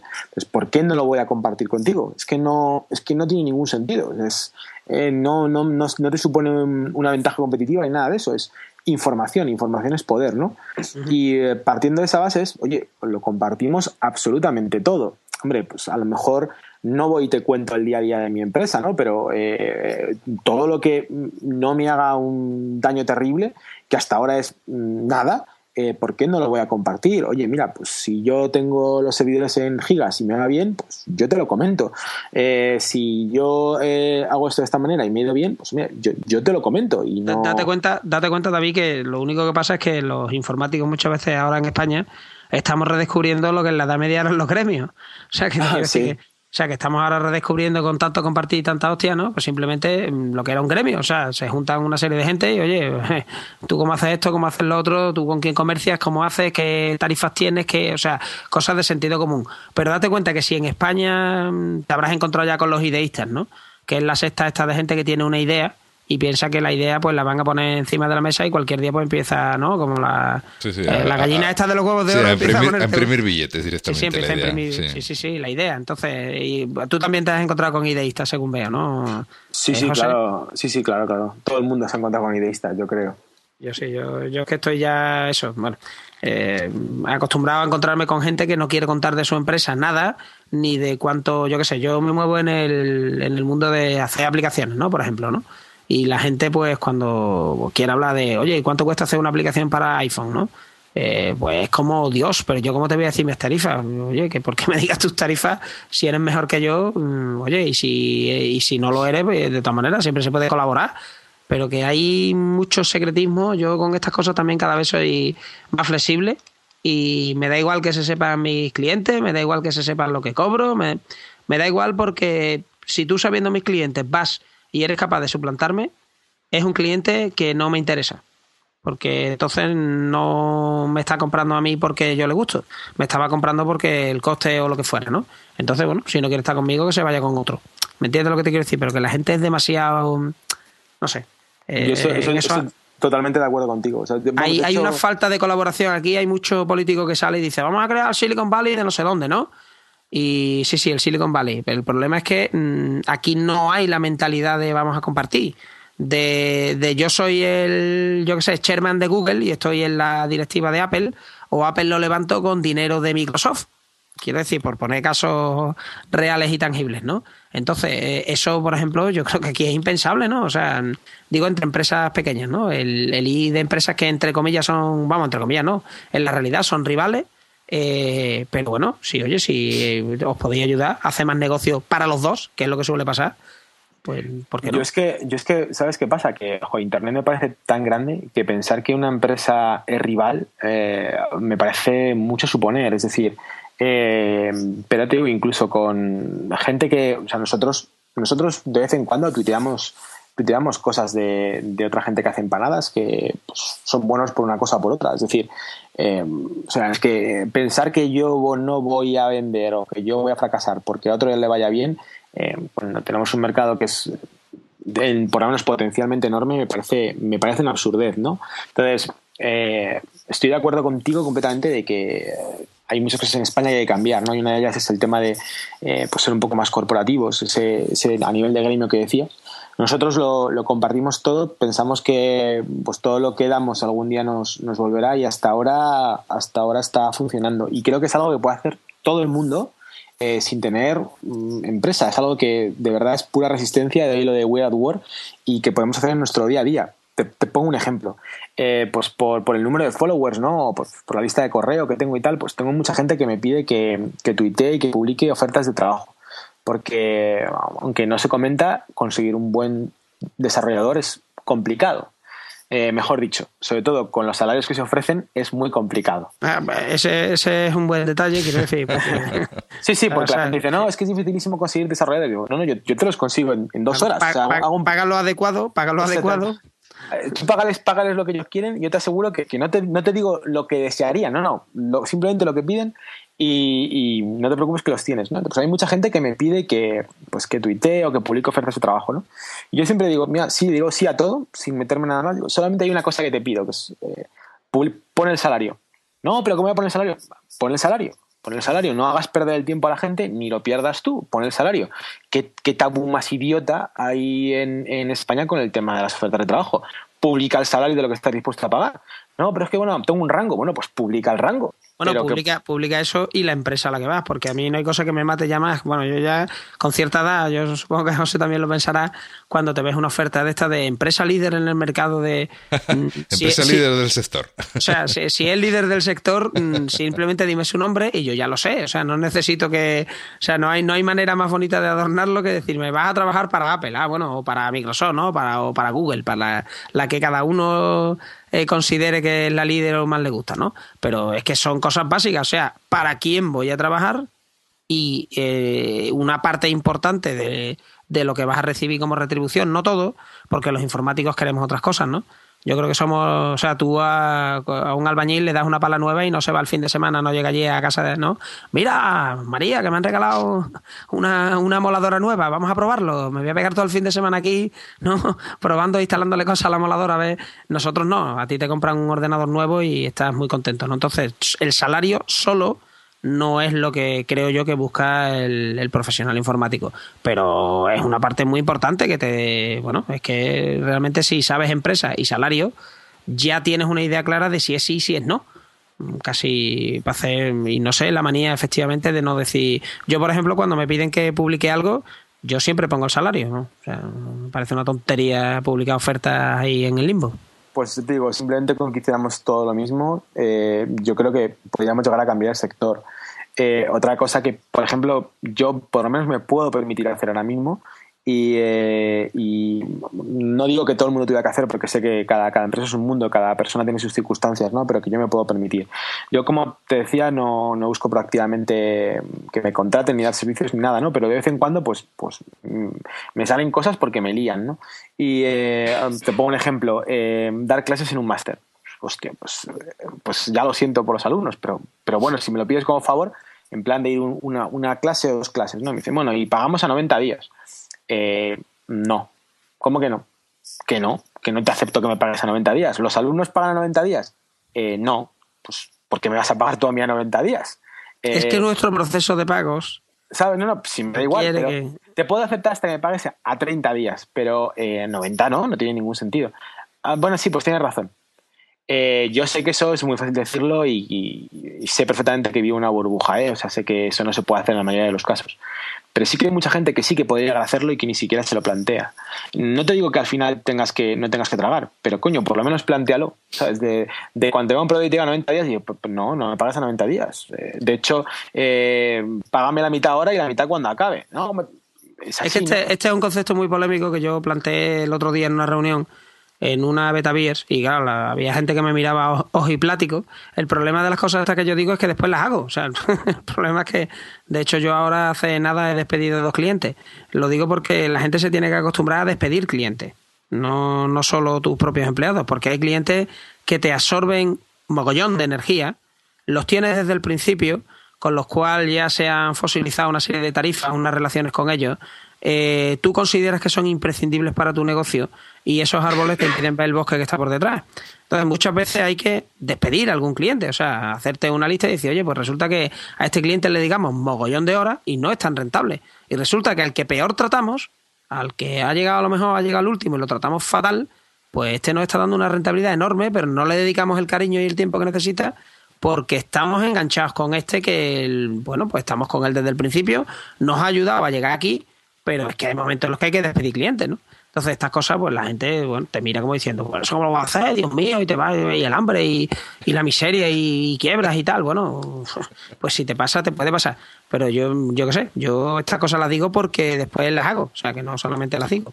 Yo, mira, yo, yo no hago nada, nada que no, o sea, no, no pido nada que no haga yo. Es decir, yo como empresa, eh, yo a mis proveedores, eh, cuando primero cuando me cuando pido un precio jamás lo discuto.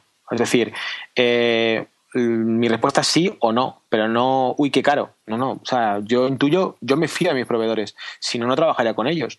no les puedo pedir un descuento porque si me lo dan, lo que me están diciendo es que o me he aprovechado de ellos o que me estaban engañando, ¿no? Entonces, eh, de la misma manera que nunca discuto un presupuesto, eh, yo les pregunto cuál es vuestro medio de pago y directamente me, me, amoldo y hay mucha gente que me dice pues la mitad ahora y la mitad cuando acabe el trabajo. Eh, vale, sí. Es decir, yo no, yo no, no llamo nunca a un proveedor si no tengo el dinero para pagarle. Y desde ese punto de vista, como realmente yo trabajo con proveedores pequeños, gente que al fin y al cabo me han referido, me han recomendado y demás, ¿por qué no les voy a pagar como, como si quieren cobrar antes de, antes de hacer el trabajo, ¿no? Entonces, Em, lo, mismo que, lo mismo que pido es lo que doy. Y yo te digo, yo creo que si la gente pudiera ir un poco más por ahí, de verdad creo que entre todos podríamos llegar a cambiar el sector. Sí, pero hay mucha, hay mucha excusa ahí también. Eh, digo, cuando trabajas con empresas medianamente grandes, lo digo porque este año me ha pasado varias veces, de, que, bueno, pues tienes retrasos en los pagos y luego todas las excusas son que es que, bueno, tú entregaste la factura tal día, pero nosotros hacemos el proceso de pago a proveedores los días 25 cuando están alineados Mercurio, Júpiter y no sé qué, y, no, nos falta el papel no sé cuánto, y hay mucha gente y cada vez más que se escuda, digo, en las grandes empresas, porque los pequeños son al final casi siempre los mejores pagadores, efectivamente compran lo que tienen el dinero para pagar, eh, eh, pero la gran empresa se suele escudar muchas veces en esto, o simplemente no es que se escude, es que lo usa como herramienta para autofinanciarse y, saca dinero, ¿no? O sea, o también porque le trabaja en la administración pública y claro, ya sabemos cómo paga la administración pública y están fritos, ¿no? Pero que, este tema de tener cuidado, negociar un poco con tus clientes, ¿no? Eh, cómo te van a pagar, que no te dé miedo hablar con ellos de precio y de cambiar condiciones, porque bueno, son tus clientes y ya está, igual que te, lo hacen a ti. Lo digo por tu alquiler, ¿no? Si cambian las condiciones, pues vienen y te lo dicen, ¿no? O, pues, pues que también nos tenemos que acostumbrar a hablar de estas cosas que, que son, entre comillas, desagradables, pero que hay que hacer de vez en cuando. Sí, lo que decíamos al principio, que una cosa es facturar y otra cobrar, y que es lo primero que tienes que aprender, porque vamos, puedes tener unas tensiones de tesorería brutales, ¿sabes? Entonces... ¿Vosotros morosidad habéis tenido en vuestro negocio? Tal como es vuestro negocio, entiendo que en las empanadas no, pero en, en el tema de los videojuegos, como porque ahí cobráis por referrals, ¿no? O sea, sí, sí, bueno, ahí básicamente monosidad te diría que casi al 100%, en el sentido de que eh, los primero los programas de afiliados, es decir, bueno, Por, explicar, por explicar para que la gente que no, no, conozca, las ventas afiliadas básicamente lo, lo que son es, la, gente pone sus ofertas, las distintas tiendas, tú las listas todas y bueno, pues cuando envíes gente a esas tiendas y cuando la gente compra eh, en esas tiendas eh, sin ningún tipo de coste adicional para ellos.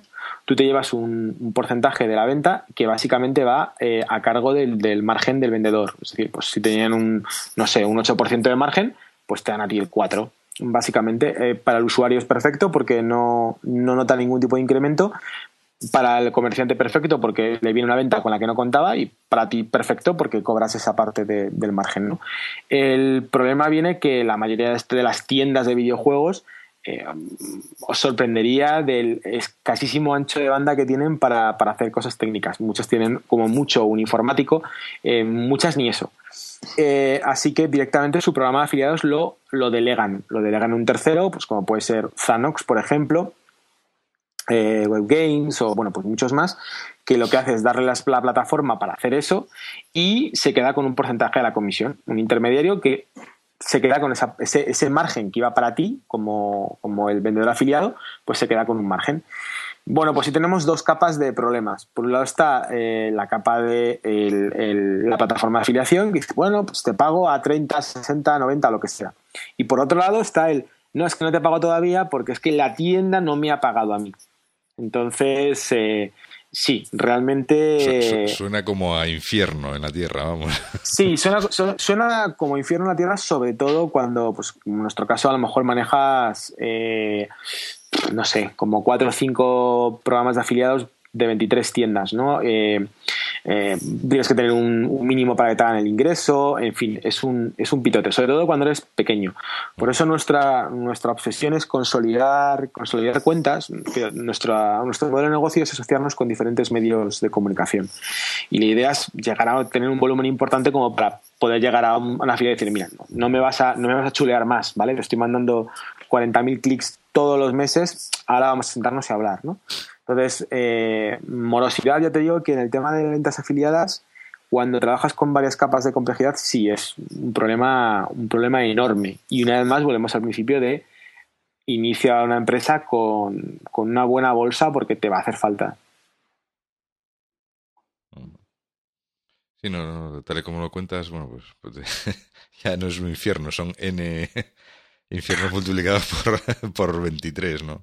Sí, nosotros intentaremos quitarnos capas lo, antes posible, de, desde afiliarnos directamente con tiendas eh, o incluso intentar vender nosotros directamente, ¿no? Pero en nombre de esas tiendas, ¿eh? Nosotros no pretendemos convertirnos en, en tienda ni mucho menos, ¿no? Pero sorprendentemente, aunque la gente se pueda sorprender, pues ese tipo de programas de afiliados, desde Amazon a, a Game, Game UK y demás, eh, bueno, ver, ver tu euro finalmente cuesta muchísimo más que vendiendo empanadas, porque claro, ahí está todo hecho, es o, me pagas o no te la sirvo. Entonces hay, hay morosidad cero. Oye, un, tema que se me quedó antes en el tintero cuando estábamos hablando de, los comienzos, de cómo emprender y tal que yo tampoco sé si vosotros lo, lo, tenéis claro, ¿vale? Porque a mí es un tema que siempre me, me he quedado un poco así como en, el, en la oscuridad, no sé si está muy claro, que es, eh, digamos, eh, estar trabajando para, por cuenta ajena, ¿no? Estar trabajando por una empresa y tal, y meter el, el, el dedo gordo del pie en el agua a ver si está muy frío o no y, y montarte algo mientras sigues trabajando para un tercero. Sí, bueno, ¿Tenéis alguna experiencia a ese, a ese, respecto? Yo tengo experiencias de no hacerlo por todo lo que por todo lo que implica, desde luego. Sí, sí, claro. Es bueno lo que hemos comentado, ¿no? Que tienes que tienes que ser autónomo eh, para poder montar una empresa o para poder facturar, sin más, porque puedes facturar siendo autónomo o, teniendo una empresa. Pero si quieres facturar, si quieres hacer las cosas bien, si quieres ser legal, eh, tienes que ser autónomo sí o sí. Y el problema es ser autónomo ni siquiera son los 258 euros, creo que es mínimo que tienes que pagar al, al, mes. Ni siquiera es un problema que estés trabajando por cuenta ajena y pagues dos veces por lo mismo, que pagues tu seguridad social por parte de como trabajador por cuenta ajena y por, por cuenta propia. El problema es que si tu, tu empresa actual te echa, eh, no tienes derecho a paro, porque tú tienes un trabajo, estás trabajando como autónomo. Ese es, Entonces, un, ese es un detalle muy importante que seguramente Sí, se pasa por alto muchas veces, sí. Sí, es un detalle que la gente no, no, conoce y que es increíble, pero es cierto. Es decir, tú estás trabajando. Yo lo llamo la paradoja del vendedor de cartas porque me pasó con un compañero de trabajo. Un compañero de trabajo que, que bueno, pues coleccionaba, coleccionaba cartas de Magic, un juego de cartas, y eh, cartas raras y quería, quería venderlas. Y quería venderlas de, de manera legal. Dice, mira, las, las revendo por eBay y tal, y me saco 400 euros al mes eh, y quiero hacerlo legal y quiero pagar mis impuestos, porque yo creo en pagar impuestos. Y el, el hombre se encontraba con que... Pero, pero no creía la burocracia de España, o sea, es una locura. ¿Cómo, cómo eh, tratas de hacer las cosas bien? O sea, él, él intentaba hacer las cosas bien y decía, mira, mis 400 euros, 250 tienen que ir a mi cuota de autónomos. Y él, y él decía, ya cotizo por la base máxima en mi empresa, o sea, es decir, pago dos veces por tener, por tener lo mismo. Pero bueno, hasta los pago. Y es decir, de los 400 que me quiten 250, los pago. Pero claro, ya cuando se enteró de que si le echaban eh, había perdido su derecho a paro porque ya tenía un trabajo, era como, eh, no, pues sigo, sigo en economía sumergida pura y dura, ¿no? Entonces, en España lo de ser eh, intraemprendedor, como se dicen en, algunos sitios, ¿no? Es decir, emprender trabajando en otro sitio, es, es, complicado. Es, es, muy complicado. No, es, muy complicado porque los que hacen las leyes, ¿no? Pues no han trabajado nunca, básicamente no tienen experiencia laboral, ¿no? Porque si hubieran vivido este tipo de cosas, pues claro, el problema es que tú miras de cualquier gobierno ¿eh? que haya habido, tú miras los currículum y muchas veces, pues eso, las hojas de vida laboral, pues, pues o, han vivido de los partidos X durante toda su vida, o han sido funcionarios, o han sido otra cosa, pero claro, no han tenido que, no han tenido que lidiar con otras realidades más tristes, ¿no? Entonces, este tipo de cosas, por ejemplo, yo no sé qué costaría hacer una ley que tú legalmente pudieras emitir facturas y teniendo, o sea, pagando a la seguridad social, pues decir, oye, pues hasta un mínimo, o sea, hasta un máximo, perdón, de no sé cuánto, pues puedes emprender y montar un segundo negocio, ¿no? A cuenta de la seguridad social que ya tiene. Eso facilitaría que mucha gente montara pequeños negocios que por sí solos no te mantendrían, pero sí son un complemento a tu actividad habitual, generan movimiento de dinero, generan más ganancias, más dinero con el que vas a gastar pues después, con lo cual vas a beneficiar a otros negocios y vamos a lo que vamos, que es que el dinero se mueva. Pero no, aquí estamos en ahora mismo en un sistema de máximos y, yo, por ejemplo, cuando he dejado de trabajar, que estaba en una situación más de por cuenta ajena y me he puesto a hacer cosas, mm, ha sido probar eh, como, de dónde está el río con los dos pies, ¿no? Como decía la canción de Mecano. Entonces ha sido dejarlo todo y, me meto de autónomo y a ver qué pasa. Y a ver si sacamos dinero con esto o nos hundimos. O sea que mm, así de triste es la cosa, porque es que no puedes probar, no te dejan. O sea, no, el problema de las leyes en España es que no te dejan contratar gente con unos salarios eh, razonables porque tienes que pagar una burrada de impuestos, seguridad social y este tipo de cosas. No te dejan montar una empresa rápidamente porque solamente ya el papeleo y las opciones que hay, lo que tú comentabas del epígrafe del, del autónomo en el que te tienes que dar de alta. Bueno, pues eso es que no hay, no hay un asistente que te diga, ¿usted a qué se va a dedicar? A tal cosa, pues su epígrafe es tal, ¿no? Es que ahí hay miles de epígrafes y están para poner sellos y, sacarte lo máximo posible. Y, es muy complicado porque no hay nada orientado realmente a vamos a ayudar a que aquí se creen cosas. Aquí está todo orientado a al que ya tenemos fichado le vamos a sacar hasta la cera de los oídos. Y el resto pues ya veremos. No sé si lo veis así, pero yo es que estoy muy negativo últimamente con, con el tema este. no, se te nota, no se te nota eh, prácticamente. O sea, en fin, es que ya son, son muchos años de, chocarte contra lo mismo y de escuchar siempre la misma historia, porque yo no sé si alguien habrá escuchado alguna vez a un político de cualquier signo, tendencia o, año, porque eso es recurrente, ¿no? Es como un déjà vu, decir, pero vamos a hacer una ley que consiga que puedas montar una empresa en un día. La ventanilla única de... Eso es...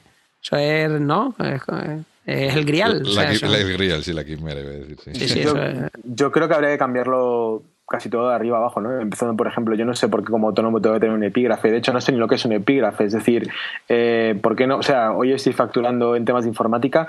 Si mañana me da por vender patatas fritas, ¿por, por, qué, por qué, no puedo? ¿Por qué, pues porque no, porque en el siglo XIX Tú, eres, tú, cuando te metías en una zona de, de, estrato social, no te puedes mover de ahí, que eres un siervo del Estado. Y yo te tengo que tener controlado y saber por qué me pagas tus diezmos. No me hagas pensar, siervo, tú a pagar. yo a saquearte y tú a pagar, no proteste. Yo, yo, vamos, además, hablando con mucha gente, ¿no? Amigos y demás, eh, en, España, aparte de, de, toda esa maraña de burocracia, ¿no? Que bueno, la hay, pero hasta cierto punto pues la puedes ignorar, ¿no? Yo, yo vivo mi día a día ignorando esa burocracia, delegándola directamente a la gestoría. Eh, también un problema que veo además de eso es que hay mucha cultura de, de la subvención y o ayuda, ¿no? Eh, nosotros lo teníamos también muy claro. Eh, creo que os había comentado al principio del, del, del, programa que somos un poco raros en tema de filosofía y tal de que no queríamos ningún tipo de, subvención ni dinero, dinero, público, ¿no? Porque mm, nos parecía que el dinero público, pues, o nos sigue pareciendo, de hecho, está mucho mejor empleado en algo mucho más seguro, una inversión mucho más segura, como puede ser la sanidad o la educación, que, en subvencionar o en ayudar a una, startup, ¿no? Que al fin y al cabo es algo que se supone que de lo que tiene que encargarse el capital riesgo, ¿no? No, no el dinero público. Eh, lo que sí que pediría, y muchos, muchos compañeros piden es, mira, no me des ni un duro, o sea, no, quiero que me des una subvención. Lo que sí quiero es que, me ayudes un poco en el sentido de, me, vamos, me matas impuestos, sobre todo al principio, eh, joder, pues me podías ayudar en eso. Es decir, oye, pues mira, yo contrato a una persona y tienes que pagar pues prácticamente el 40% de, de, de coste empresa, oye, pues a lo mejor el, primer año pues me podías ayudar o eh, hasta que no facture X me podías ayudar. Eh, mi cuota de autónomo, pues también me podías ayudar. Eh, y como eso, pues mil cosas, ¿no? Pero mil cosas. Y, yo creo que eso es un poco lo que falta, ¿no? El, ayudarte porque es que realmente, o sea, te crujen a impuestos por, por mil cosas, ¿no? Y eh, yo no quiero subvenciones, pero sí que me gustaría que, que me ayudaran con que los primeros pagos, pues, o fueran diferidos o para la gente que factura menos, pues no fueran tan altos, ¿no? bueno, es que lo hemos comentado en, en, el pre-podcast. Eh, antes de que arranque el podcast estábamos comentando un tema que está ahora muy, muy de moda o que, bueno, yo lo he oído comentar muchas veces o últimamente por muchos sitios, que es el tema de abrir las empresas en, en el Reino Unido, ¿no? En UK, que, bueno, que allí las cuotas son mucho más bajas, los trámites mucho más sencillos. Eh, no sé, parece todo maravilloso cuando abres allí la empresa. No, estoy diciendo que no, ¿eh? No, no, tengo razones para creer lo contrario, ¿no? Pero, pero que bueno, que seguramente tampoco será todo tan, tan, tan, tan idílico. Y yo te planteo una cosa, José. No es muy triste que eh, te encuentres frente a un muro en el que, yo qué sé, pues tienes que pagar tus 250 o 300 euros de autónomo, cuando sabes que un alemán está pagando 149 al mes cuando sabes que en el resto de Europa están pagando menos todo. Eso sí, en España se vive muy bien y tenemos el sol y los bares y qué cultura tan buena. En el resto del sitio sabéis que viven en Mordor. O sea, en el resto del mundo eh, todo es un infierno, ¿no? Un valle de lágrimas la vida, en fin, lo pasan fatal. Yo, siempre he dicho que con dinero se vive bien en todos lados, pero bueno, parece que no, ¿no? O sea que eh, entonces eh, es la excusa permanente de, de, un Estado que está ahí saqueándote por todo. Estás pagando ya con un, No es que estés pagando eh, cuantitativamente a lo mejor más impuestos que en otros sitios, que ya sí, antes no, pero ahora ya sí. Es que la presión fiscal en España es insoportable. Quiero decir, que aquí a lo mejor pagas mil y un danés paga tres mil, pero es que el danés gana diez mil y yo gano dos mil. Entonces yo tengo una presión del 50 y él tiene una presión del 30. Entonces mm, es que no es, no es lo mismo. A él le queda más dinerito a fin de mes en su bolsillo, ¿no?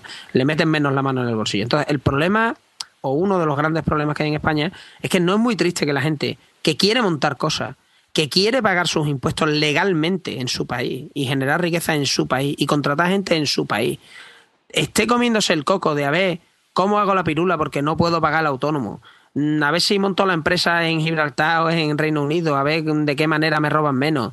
Y estás siempre pendiente de que te vayan a hacer una inspección de Hacienda. ¿No es más sencillo que facilitaran eso y que fuéramos muchos pagando poco, en lugar de pocos pagando mogollón? Lo digo yo. Sí, o sea, digo, 100% sí. Eh, lo que pasa es que por ser un poco constructivo, sobre todo para la gente que, que, escucha el podcast y demás, eh, y por contar la experiencia personal, em, yo, recomendaría a la gente también que, que antes de, de, hacer nada, eh, buscara y hablara directamente con alguien que ha hecho cosas. Me refiero que no leyera tanto, tanto blog ni viera nada en internet, sino que realmente intentara contactar con alguien que, ha hecho cosas y que, y que le preguntara y que tuviera su experiencia. Y es lo que hice yo. Eh, y me recomendaron básicamente dos cosas. Eh, uno, eh, abre la empresa en España porque montar la empresa es tan, tan, tan, tan complicado que, vamos, montarla en el Reino Unido es una capa más de complejidad que ahora mismo no es lo que quieres. Y dos, o sea, busca una buena gestoría nuestra gestoría, desde luego, no es la más, no es la más barata, pero nos fiamos de ellos al 100% y hasta ahora es que nos hacen todo, ¿no? Entonces, eh, estoy completamente de acuerdo contigo, me parece tristísimo que competitivamente, o sea, no somos competitivos a la hora de crear una empresa y no tiene nada que ver con crearlo en un día o no, ni siquiera con los 3.000 euros que tienes que tener en la cuenta y tal, sino con, con luego a nivel de tema de impuestos y demás. Eh, pero bueno, es lo que hay. Y ya que es lo que hay, pues la mejor manera de sobrellevarlo es gestoría y punto, ¿no? Sí, por avanzar un poco en esto, yo creo que lo que también pide mucha gente es simplemente, mira, mm, vale, voy a montar esto, ¿no? Me vas a saquear a impuestos, pero, pero quítate de mi camino. O sea, quiero decir, déjame trabajar, eh, facturar, generar impuestos y aparta de mi camino, no molestes más, porque ya que no aportas demasiado, digo, el Estado, pues encima no te pongas en medio parándote con un montón de, Bueno, en el caso vuestro, por ejemplo, lo que comentabas tú de que yo no puedo montar una empresa 100%, ¿no? Eh, online de venta de comida, ¿no? Eh, tengo que tener abierto por ahí una tienda física aunque no vaya nadie, pagando pues la licencia de apertura y todo este tipo de cosas. Eh, es que las cosas siguen pensadas como estaban pensadas en el 19. O sea, es que, pero es que la, la vida y la sociedad cambia y aquí el personal se mueve a ritmo, bueno, a un ritmo de risa. O sea, no sé, no sé si os da la impresión esa, ¿no? Que ahora van a, presentar los presupuestos al Congreso en pendrive cuando todo el mundo lo tiene en Dropbox, ¿no? Y antes lo presentaban en CD cuando todo el mundo llevaba el pendrive. Y ahora, o sea, que llevan como un retraso permanente que dices tú, bueno, mm, ya que al que entre alguien aquí que, que esté en cierta conexión con la realidad, porque da la impresión de que no hay, bueno, hay conexión con la realidad que interesa, ¿no? Pero bueno, tampoco quiero dejar aquí un pozo de negatividad total eh, lo digo porque yo sigo siendo autónomo, o sea que esto tiene que ser el mundo de los optimistas. No, pero, lo, que has, lo que has comentado es, es lo que hay. Lo que yo, creo que se puede, donde se puede dar el toque optimista es, eh, a ver, tienes, tienes dos, dos vías, o sea, eso es lo que hay, es lo que te vas a encontrar y, es lo que tenemos. Y bueno, a lo mejor tú tienes, tienes tres vías. Una, eh, te vas fuera, bueno, es muy respetable, hay gente que hemos decidido quedarnos y una vez que te quedas es o, pasas por el aro o, es decir, pues, abandonas o decides luchar. Y si decides luchar, pues, hombre, lucha con un poco de inteligencia. Entonces, eh, por ejemplo, en el tema de negocios en Internet, oye, antes de ponerte a picar una sola línea de código, antes de hacer cualquier cosa, mírate un poco la legislación. Es decir, mira a ver si por lo menos eh, nuestra administración no es un stopper para tu negocio. Y te pongo, te pongo un, caso clarísimo. Eh, el tema de las empanadas es algo circunstancial, ¿vale? Pero eh, tengo un amigo que intentó montar una pasarela de pago en Internet. intentó hacer algo que, que, en España prácticamente no hay, que es yo quiero cobrar en Internet y no quiero irme a la caixa eh, porque cuando mi madre se mete en una página web y de repente le salta la página de la Caixa con otra tipografía, otro gráfico y demás, pues ¿esto qué es? Eh, me van a intentar robar eh, y abandono la compra, ¿no? Entonces, coño, cobrar en tu propia web. Claro, eso tiene una serie de implicaciones si tú guardas el número de las tarjetas. no os quiero aburrir. Pero el que la cuestión es que hay librerías de JavaScript, por ejemplo, que ya te permiten hacer eso y no guardas para nada ningún tipo de datos y cobras en tu, en tu web. Bueno, pues las hay, pero no trabajan con, bancos españoles. Y lo que tienen los bancos españoles es muy malo. Bueno, pues un amigo mío intentó hacer eso. Bueno, pues después de tres o cuatro meses lidiando con lo que tenían que tener para que les aprobara el Banco de España eh, como banco, porque para hacer eso debían ser como banco, abandonaron. Sin más. Entonces, te puedes pegar un tiro en el pie, te puedes cabrear, puedes patalear y decir, pues mira, pues es un negocio que hoy por hoy no se puede hacer en España. Eh, a por otra cosa. Y es lo que hablabas tú de, mm, por lo menos quítate de mi camino. Pues eso, eh, haz negocios que la administración por lo menos no te ponga, no te ponga un stopper de no, no, no, por ahí no puedes ir. Y el tema de las subvenciones, una cosa que has comentado y que comentamos antes, pero mm, la gente, pues tú tenías dinero, ¿no? Para aguantar dos años, echaste tus cálculos, tus estimaciones. Hay gente que empieza, empieza a hacerse, pues yo creo que toda empresa, ¿no? Las estimaciones son un cuento de la lechera, ¿no? Porque si no, de todas maneras, a ver, si no sueñas, pues es imposible, ¿no? Pero hay que ser un poco realista. Y lo que no puedes hacer nunca es echar cuentas con dinero de subvenciones. O sea, yo es que he visto planes de negocio en el que no, nos van a dar una subvención por empresa joven y con este dinero hacemos no sé qué y luego nos van a dar uno por contratar a mi novia que como es chica pues nos quita. No cuentes con el dinero de subvenciones porque después te encuentras con que la partida presupuestaria tal se agotó y, ah, lo siento, soy, me llamo Estado español, el mayor trilero, estafador y quebrador de empresas conocido aquí. Entonces, que vamos, que se dedican a eso. Quiere decir que no hay que mirar más ¿no? las, las listas de empresas quebradas y nadie quiebra tantas empresas en España como, como el Estado, por, ejemplo, por impago. O sea, que, hay que tener cuidado con eso y no hacer nunca cuentas contando con dinero de subvenciones. Los negocios tienen que funcionar porque es un negocio y funciona. O sea, quiero decir, porque tú tienes una idea y quieres vender un producto o un servicio y hay gente dispuesta a rascarse el bolsillo por eso. Hay gente que le da valor a eso y está dispuesto a pagar por eso. Si tú no tienes claro que tu negocio funciona, y que la gente va a pagar, no lo monte piénsatelo mejor, porque como quieras salir arrancando a base de subvenciones y historias pseudo políticas, mm, te puedes encontrar con problemas después, ¿no? No sé si. Sí, sí, aparte de que pagan tarde y mal, eh, luego el tema de las subvenciones es un tema muy complicado, tan complicado que, eh, por ejemplo, en el mundo de startups, que es el que más conozco, es hasta perverso. Es decir, se ha creado una industria alrededor de las subvenciones. Eh, empresas que trabajan al éxito y es bueno, pues yo te consigo la subvención y me quedo con un 5%, un 4, un 10, lo que sea, ¿no? no, serán subvenciones de esas de I más de más y de CDT y cosas de estas, ¿no? Correcto, correcto. No me, estarás hablando, no me estarás hablando de eso, no, no, pero eso no, de eso, te estoy hablando.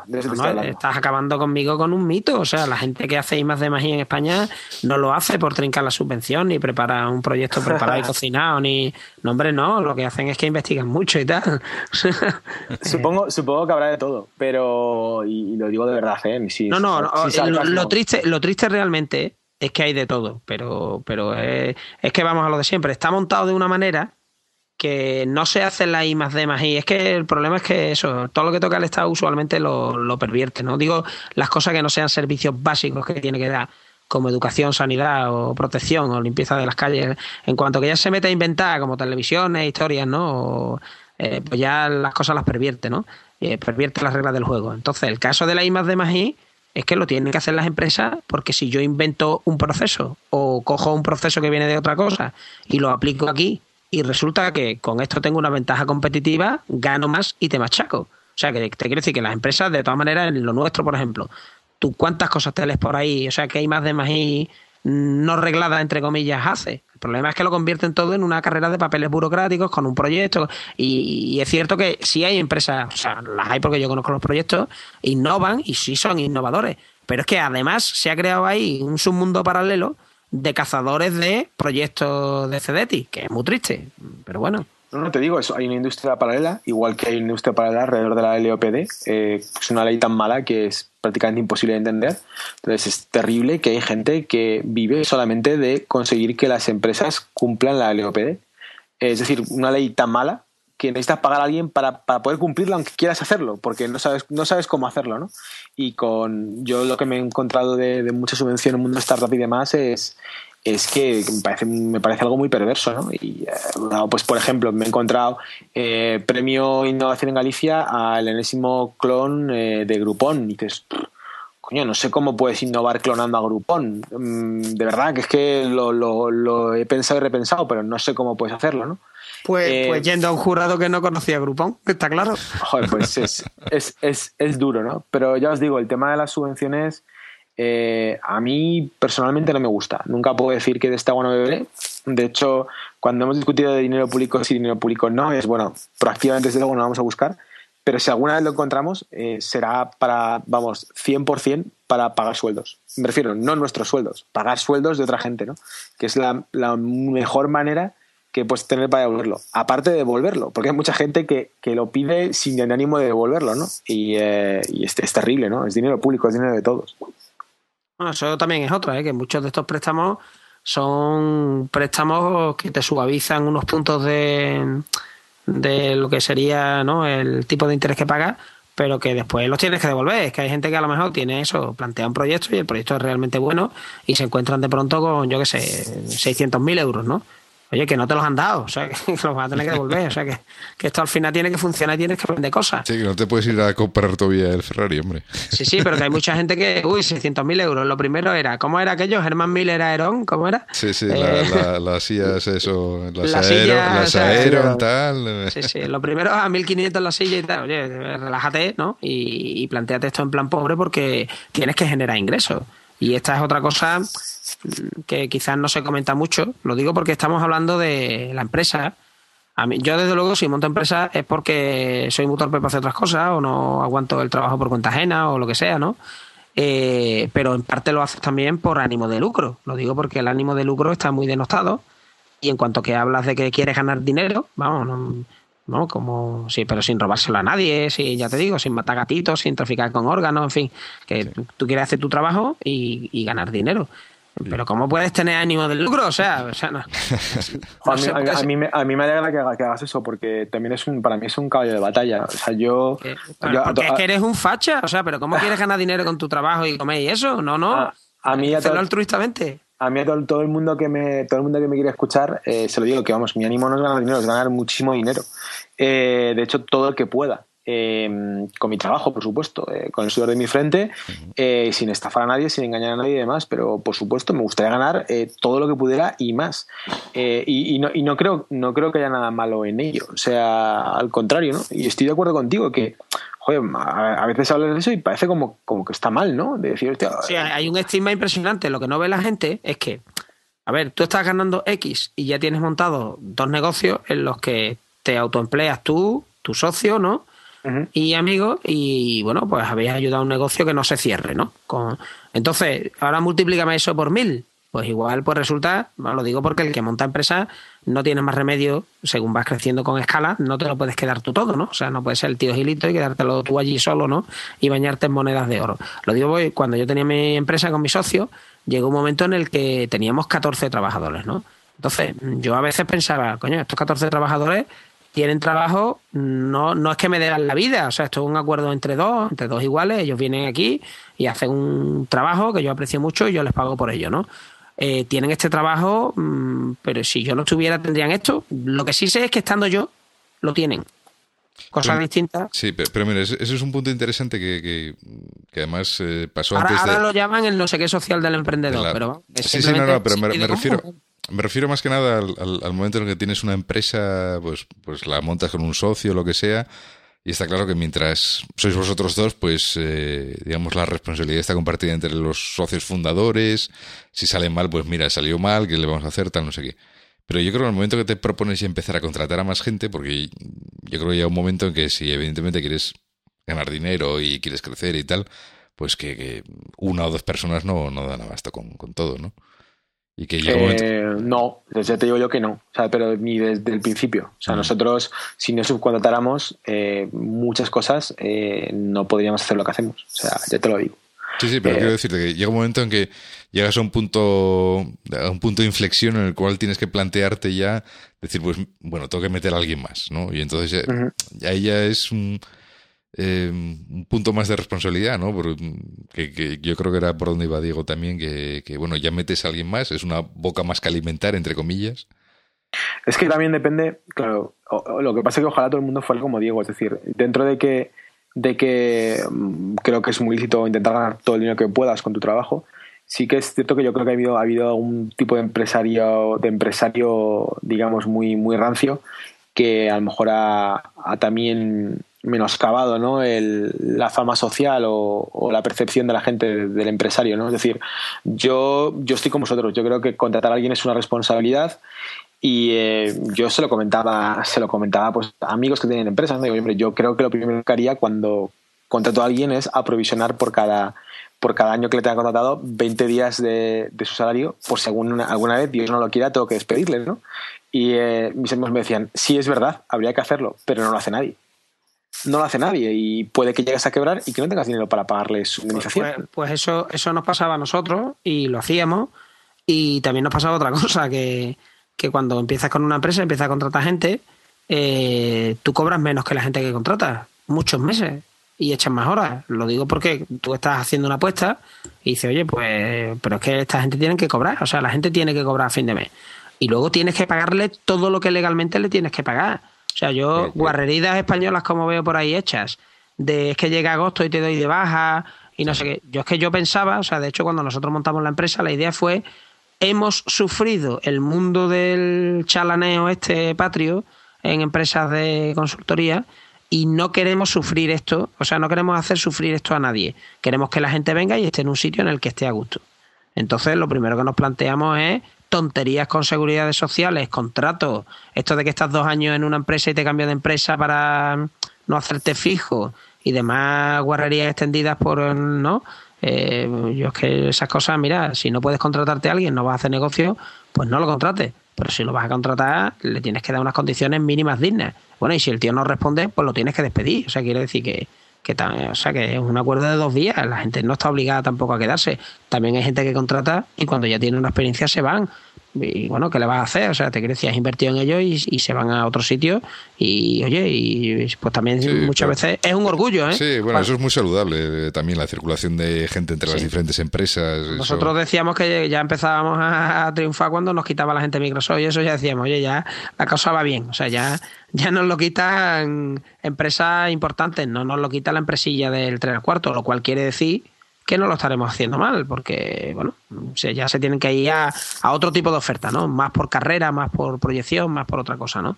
Pero que hay muchos empresarios, bueno, lo primero es lo del 40% que tú has comentado, que es que la gente no es consciente de que si tú quieres contratar a alguien y pagarle mil euros para que sea mil eurista, a ti te va a costar 1.400 todos los meses, como una losa, y que eso 1.400 más, más lo que te digo, más aprovisionar que por cada, por cada mes que trabaja, eh, bueno, si le tienes que despedir, tienes que pagar X días, ¿no? O sea, que son, tienes que pagar 13 meses al año. Es que mm, eso, que hay que tenerlo. Más, luego que normalmente nadie está al 100% produciendo. O sea, es decir, eh, la gente se pone mala eh, y no pasa nada, no pasa nada. Entonces, vamos, yo, yo no sé con quién hablaba hace poco, me decía que, que en Madrid cobrar menos de 30-35 euros hora eh, por, por un desarrollador directamente es perder dinero.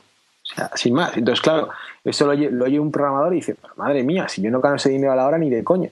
Ya, ya, sí, sí, lo, si lo sabemos, amigo, pero que, que, lo que tienes detrás, que no sabes, o sea, cuánta gente está chupando de tu trabajo, ¿sabes? Que no es directamente el empresario. Y vuelvo a decir, ¿eh? hay empresarios que han sido realmente malísimos, ¿no? Eh, body shopping, charcutería pura y dura en informática, pero gente que intenta hacerlo bien eh, es mucho, mucho, mucho dinero. ¿eh? O sea, tener a una persona en nómina y una responsabilidad brutal, que es a lo que íbamos al principio. yo, yo, de hecho, la parte de servicios, que al principio era un convencido, me cambié la idea de los productos eh, porque yo, claro, yo nunca seré rico porque me sentía mal. O sea, me sentía mal porque cuando tú mandas a alguien a hacer consultoría a una empresa, eh, al final pierdes el contacto con la persona. Entonces yo al final me sentía como un mero intermediario, ¿no? Y me sentía como que me estaba llevando a la pasta por tener a una persona ahí, porque yo conocía al de la empresa final donde estaba y no me sentía bien. No sé si. Sí. Entonces no me acababa yo, no lo veía ético, porque decía, oye, esto yo no estoy ganando con mi esfuerzo, estoy ganando con el esfuerzo, entre comillas, del otro, ¿no? Pero la gente no sabe que muchas veces quien pone el techo este de los 30 y no sé cuántos euros es el cliente, que es el que tiene gran parte de culpa, porque trata a los informáticos, ¿no? Siempre como indistinguible. Dos programadores son iguales y les voy a pagar a 30 euros el analista y a 40 euros cuarto y mitad de no sé cuánto, ¿no? De, de consultado. Pero es que resulta que dos programadores, mm, si uno sabe Java y el otro no, y el otro, es que, es que ver usted, mm, no, no, tú no puedes contratar médicos en general. ¿Usted qué quiere? ¿Un oftalmólogo o, qué quiere? ¿Un podólogo? O, o, le ponemos a un podólogo a operarle en el cerebro, a ver qué pasa. Entonces, el problema es que mm, ese problema, al, menos yo sí lo tengo muy identificado, la frustración que siente el programador, que, ve que los compañeros se van de un proyecto cuando están en una empresa subcontratados, ¿no? O que dicen, yo gano X y yo sé que por mí la empresa está cobrando Y, mm, es que lo que no ven es que hay que pagar a mucha gente, el Estado, el propio empresario que te pone ahí, que, oye, pues quiere ganar dinero, la cadena de sus contratas que haya hasta el cliente final, todos los gastos intermedios y que además es el cliente el que fija el precio máximo que está dispuesto a pagar por un programador, porque no distingue entre un programador bueno y uno malo. Simplemente, bueno, si ha buscado a alguien que subcontrate para ponerle allí, es que tampoco quiere resolver sus problemas. Quiere que alguien le ponga allí, a eh, alguien aporreando un teclado. Yo sé que es duro, pero muchas veces, por desgracia, es esto. Bueno, yo creo que ya, ya os he hecho aquí grabar eh, prácticamente las dos horas de rigor que, que, mandan los cánones de este podcast. O sea que, que bueno, a mí, eh, quiero decir, una, una de las cosas que, que, más me sorprende es que eh, este, este tema es, bueno, como todo el mundo se podrá pensar, es, es, es, muy jodido, ¿no? Por hablar mal y pronto, porque llevamos prácticamente dos horas hablando y, y no hemos hablado prácticamente ni de, ni de qué vendes, ni de cómo lo vendes, ni en términos generales, ¿no? solamente de, de, las dificultades y de la problemática que tiene montar la empresa en sí, ¿no? Ya de, ya de ponerse a hacer un producto y de, y de venderlo, el producto en sí, que e, evidentemente es algo ya mm, complejo de por sí, hacer que la gente quiera comprar un producto o comprarte un servicio, lo que sea. Sí, yo, yo a ver, soy súper corporativo, entonces casi, casi todos mis, mis mensajes van siempre a programadores, lo siento.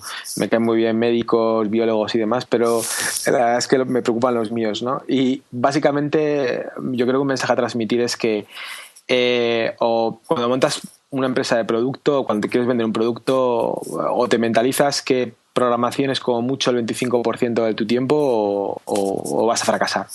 Y es, la, y es la pura verdad. O sea, programar como mucho es el 25% de, del tiempo que se necesita para vender un producto. ¿no? Eh, os pongo un ejemplo a Atlassian, que factura más de 100 millones de euros al, al año. Pues eh, me parece que somos 500 y de los 500 creo que hay 200 programadores.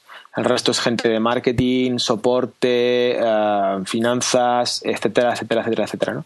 Pero a muy, muy, muy bajo nivel y a otra escala, como puede ser pues lo que tengo yo con Jerónimo con Candela, eh, básicamente el que programa el día a día es Jerónimo y ni siquiera el 100% de su tiempo, ¿no? Porque hay cosas como eh, directamente temas de soporte, pues gestión de esas cuentas afiliadas de los que hablábamos antes, que las tiene que hacer él, porque no, no hay nadie más. Eh, desde escribir un, post en el blog explicando lo que haces, eh, contestar un correo a alguien que te ha dicho que algo va mal. Eh, es una serie de cosas que, os, digo en serio, es que programar es el menor de los problemas, ¿no? de ahí a que la gente decía, tengo una idea, bueno, pues tu idea vale nada, porque es programarla y luego llevarla, llevarlo a cabo, ¿no? Entonces, sí, programar es difícil y vender cosas aún más. Ahí, lo dejo, por lo menos. Sí, sí, yo creo que, que es la conclusión la conclusión clara, ¿no? Que, que, da igual lo, lo, bueno que sea de tu idea o lo bien que programes o tal, pero eso no quiere decir que... Joder, es que conseguir, en este país, conseguir que tener mil visitas a tu web eh, cuesta un potosí. Es que nadie habla de tráfico y es lo que hablábamos un poco antes, ¿no? De que, jolín, eh, la información no se comparte, ¿no? Pero conseguir que la gente vaya a tu web cuesta un huevo.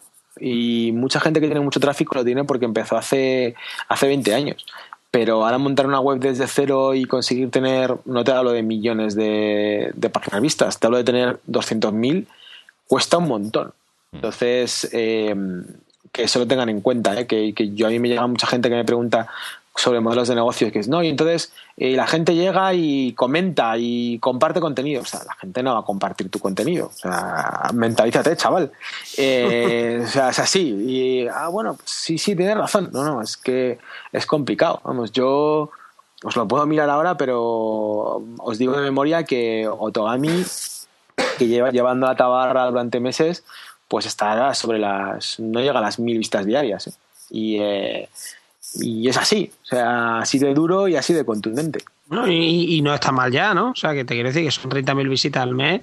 No sé, yo no lo veo tan mal si no lleváis tanto tiempo. No está, no está nada mal. Eh, de hecho, mi blog en sus buenos tiempos, cuando publicaba más de una vez al, a la semana, tenía esas visitas y yo pensaba, joder, menuda mierda, claro, menuda mierda porque mm, no, lo, no sabía el tráfico de otras webs, pero de repente conocí tráfico de otras webs que porque supone que piden publicidad y, y claro, tienes que saber el número de impresiones y os aseguro que no está muy, muy alejado de eso. Entonces, eh, pues ojo con eso, eh, que, la gente, mucho programador piensa que, programa algo y ya está, y, eh, y no, programar es el, es el principio, no el final. Sí, sí, y que, que luego pues eh, hay que hacer llegar a la gente, a tus potenciales clientes, eh, que, saber que existes, por lo menos, ¿no? Que, es algo que no sé. Yo creo que mucha gente piensa que lo pone en Twitter y ya está. no, no, negativo y menos, o sea, como tengas que hacerte ya comercial hardcore, ¿no? Como fue yo en mi época, digo de los de maletín y coche ir contando tu historia mm, por las empresas. Pues eso, hay que hacerlo. O sea, que quiere decir que alguien tiene que hacer eso. Y sí es cierto que, que cuando te metes, empiezas con una parte técnica, pero poco a poco lo tienes que ir dejando y bueno, pues tienes infinitas dudas de si tú mismo no estás bloqueando el crecimiento de tu empresa, porque a lo mejor pues tú te ves como un programador, pero eres un torpe, ¿no? Y, y cualquiera de los que has contratado pues es mejor que tú y, lo hace mejor, ¿no? Entonces, pues sí, pues hay un mogollón de tareas que no se tienen en cuenta al principio y que hay que, hay que pensarlas porque es que llevar una empresa no es programar. Programar es una de, las tareas de llevar la empresa, mm, que después pues probablemente tengas hasta que dejar lo cual tampoco es mala señal, quiero decir. No, yo, yo solamente por poner un ejemplo, eh, solo el tema de, de, llevar Google Analytics, es decir, de la gente que te llega, desde dónde te llega, qué hace la gente. O sea, una pregunta como, mm, vale, voy a meter pasta en Facebook para poner unos anuncios, vale, y ahora, ¿qué hace la gente que llega de esos anuncios? ¿Realmente te compra, no te compra? ¿Esos anuncios merecen la pena, no merecen la pena? Bueno, pues eso es un trabajo eh, a tiempo completo. O sea, eh, sin más, porque son muchas cosas que tienes que mirar, tienes que formarte, eh, poner código JavaScript en HTML para medir que un clic en un botón sea un evento, sea otro. Eh, y es lo típico que por puro desconocimiento como programador directamente minusvaloras, ¿no? Como hace años minusvaloramos el, el trabajo de diseñadores o maquetadores y demás. Decíamos, bueno, un maquetador es un tío que intenta programar, no ha llegado y se ha quedado ahí en HTML, ¿no? Eh, y no, eh, pues es muy, muy, muy complicado. ¿no? Entonces, el tema del marketing, eh, marketing barra negocios, como lo quieras llamar, si mínimo no es lo mismo que utilizas en programar, mal vas. O sea, ya, ya os lo digo, es así. Pues sí, sí. Y yo creo que para cerrar, eh, lo digo porque yo estaba muy negativo, ¿no? sí, sí, yo creo que este, este programa nos ha quedado un poco negativo, la verdad. No, no, hombre, no, no es cuestión de negativo. Yo creo que, que hay que ser realista. Bueno, sí, y... vamos a dejarlo en realista, ¿vale? Hombre, hay que ser realista porque si no, yo es que yo creo que la gente, lo que comentaba David, lees por internet que ha salido un chaval de 13 años y ha hecho una aplicación en no sé dónde y se ha hecho súper famoso. Bueno, se ha hecho súper famoso, pero no es que esté ganando dinero. Y con 13 años tu tiempo básicamente es infinito. No tienes mujer, no tienes niños, no tienes, o sea, vives en una burbuja creada por tus padres y claro, puedes programar y dices tú, oh, el niño este de 13 años, hay que ver lo que hace, ¿no? Y después lees que cuatro americanos, el de Facebook, ¿no? Empezó en su dorm room allí haciendo, ¿no? El tío con, con su portátil, ¿no? Eh, y que y tú te crees que lo puedes hacer sin gastar dinero y sin gastar tiempo y que mágicamente eso, las visitas llegan y después pues no es, no es real. Pese a lo cual, pese a la dosis de realidad, ya te digo, mm, a ver, predicando con el ejemplo, que, que seguimos, no nos hemos suicidado, seguimos como autónomos y, y lo que nos gustaría simplemente, quizá el reposo amargo que te queda, ¿no? El pozo ahí amargo que te queda es, mm, es que lo quiero hacer bien, quiero tener riqueza, quiero pagar impuestos, mm, por favor, dejadme hacérmelo más fácil, más sencillo y no solo para que estemos, para que haya más gente haciéndolo. Si lo que se pide es que, que pueda entrar, porque además hace falta mogollón de gente en nuestro sector. O sea, el tema es que se podrían crear en España es que es una de las oportunidades perdidas más grandes que estamos, yo al menos la veo, ¿no? No tenemos petróleo, no tenemos otras cosas, pero podríamos montar una, una industria de TI brutal, porque tenemos las cabezas. Pero el problema es que se están yendo las cabezas a Alemania, Inglaterra. Sí, además el, el, el, nivel de la informática en España es muy, muy alto. ¿eh? O sea, cuando se sale fuera y, y comparas técnicos de un sitio y de otro, el nivel de España es de la ingeniería y bueno, de un sector en concreto, sea o no, ingeniero informático es, es, es, bastante alto. Yo, yo no quiero que el, espero que el programa no haya quedado, no haya quedado negativo, pero sí espero que haya quedado realista, porque a mí una cosa que me preocupa mucho es que, que ahora desde todas las instancias, eh, desde medios de comunicación al gobierno, eh, empujan a la gente a emprender. Y no todo el mundo vale para emprender. Y no pasa nada no pasa nada, porque emprender es muy duro y, implica una serie de cosas. Eh, para empezar a asumir que lo más seguro es que te pegues un ostión. Mm, nosotros empezamos a hacer la, las cosas, empezamos a emprender cuando nos mentalizamos de que estadísticamente había un 80% de posibilidades de que se fuera toda la mierda. Y hasta que no lo asumimos y no aceptamos que eso podía pasar y que no pasaría nada, eh, no lo hicimos. Entonces, yo espero que el programa no haya quedado negativo, ni mucho menos. Yo, yo, yo, estoy aquí luchando, yo no me quiero ir, quiero que mi hija crezca en mi país y quiero que crezca en un país que sea mejor, mejor que, el que tengo yo, no, no peor. Eh, pero que, que, que, es muy duro. No sé si lo conseguiré y no animo a todo el mundo a que lo haga. Eh, animo a que luchen eh, en la medida de sus posibilidades, ¿no? Pero, pero que no todo pasa por emprender, maldita sea. Sí, bueno, eh, lo que estabas contando ahora me, me, me recordaba a esta, esta cosa tan simpática de la cultura del fracaso y todo eso que le gusta tanto a, Fracasar es una putada. A los americanos y, y, que me hace mucha gracia que, que sí, que sí, que, es, que, aprenderás mucho, pero aprendiendo tampoco se, se come, joder. No, y aparte que lo, es, es, la típica falacia de, de, de gente que, que, oye ruido y que piensa que Estados Unidos es así. Fracasar es una putada en España y en Estados Unidos. Eh, ni cultura de fracaso ni, ni nada, eso es una idiotez. El, el, tema está en que en Estados Unidos con un 4%, un 5% de paro es muy fácil arriesgarte. Eh, porque fallar, bueno, a cierto punto, pues te da un poco igual, porque sabes qué trabajo vas a tener, sobre todo con la movilidad laboral que tienen ellos, ¿no? Mm. Pero dile a un tío de Cádiz que tiene un puesto en el instituto eh, fijo que lo deje todo para emprender. Eh, pues hay que tenerlos muy, muy, muy, muy, muy, muy cuadrados ¿eh? para hacer eso. Sí, sí, sí, sí, desde luego. Bueno, nada, venga, no, no, vamos a darle más vueltas al tema porque, porque vamos, ya, ya llevamos un, buen rato de programa y, y, bueno, igual si nos dejan seguiríamos otra hora aquí dándole vueltas al tema, pero, pero bueno. vamos, a tener, vamos a tener que abrir, David, un podcast paralelo que se llame We Entrepreneurs o algo así, ¿no? No, yo, yo, yo, creo que habrá que hacer, habrá que hacer una revalida dentro de algún tiempo. Mm. Sí, bueno, yo, vamos, eh, también ha habido, una parte de este programa que ha sido como una especie de bonilista versión podcast también. Porque... Sí, sí, eh, lo siento, lo siento mucho. no, no, no, vamos, por Dios.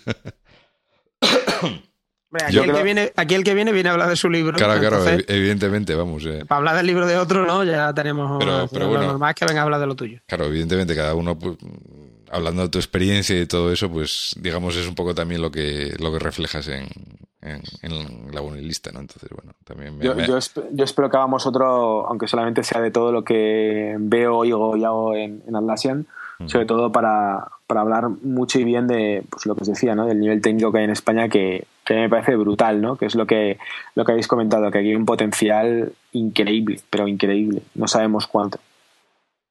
Pues nada, eso ya sabes que cuando dentro de una temporadita, cuando tú quieras, esta es tu esta es tu casa, vamos, como quien dice, ¿no? Perfecto. Y venimos aquí y hablamos eh, de lo que te comentas, ¿no? Porque bueno, no quería comentarlo porque tampoco quería añadir más minutos al podcast. Pero bueno, que del tema este técnico y de lo que comentaba Diego, pues yo creo que una buena muestra fue eh, precisamente todo esto que hizo Atlassian hace una temporadita, ya no me acuerdo, hace, fue hace un par de años, ¿no? Lo del tour este que hizo Atlassian y... Fue, fue justo antes del, del verano pasado, sí, iba a dar para, para un año. Y vamos, la gente española que se fue para trabajar para allá, eh, pues te digo que internamente lo han petado. O sea, es decir, la gente está tan encantada de, de cómo están trabajando, cómo están funcionando y demás, eh, que, que, bueno, que están planteándose hacer una campaña de reclutamiento solo en España y eh, bueno, pues estoy intentando convencerles, ¿no? Para, para mí, por un lado, pues me rompe el corazón que la gente se marche, pero yo se lo, se lo comenté a Atlassian y ellos lo saben, ¿no? Yo espero que se vayan y que, y que vuelvan, ¿no? Y que vuelvan y que todo lo que han aprendido, todo lo que han visto, pues que lo, que lo puedan aplicar aquí, ¿no? Eh, os lo digo en serio, o sea, eh, el nivel técnico que hay en España y esa capacidad de hacer cualquier cosa, ¿no? Que nos obliga aquí el, el sector, ¿no? directamente fuera les flipa, o sea, que, que pues seas capaz, un programador sea capaz de tocar, aunque sea mínimamente HTML, tirar sentencias de SQL eh, sin despeinarse y además desarrollar, es algo que a ellos les suena a, ciencia ficción, ¿no? O sea, y, eh, y, bueno, yo digo, en el caso en concreto de, del que me vi envuelto, que es, bueno, pues reclutar talento para Atlassian, eh, os puedo asegurar que los españoles lo, vamos, han dejado el pabellón no alto, altísimo. Bueno, y eso cuando no te piden Photoshop, Illustrator, además. Oh, ah, por supuesto, por supuesto. Por supuesto, por supuesto. Eso lo ves en muchas ofertas y dices tú, bueno, ¿y qué más? Pasó la fregona y tal, al terminar también, ¿no? Sí, Jolín, la verdad es que yo creo que no, no he visto jamás tantas siglas y tecnologías como en una oferta española fuera lo único que te piden es eh, las cosas que has hecho, eh, además en plan práctico. No, pues es que he trabajado con, con Python. No, no, ¿qué, has hecho? O sea, ¿qué, ¿qué, has hecho? ¿Que has hecho un CRM? ¿Que has hecho un RP?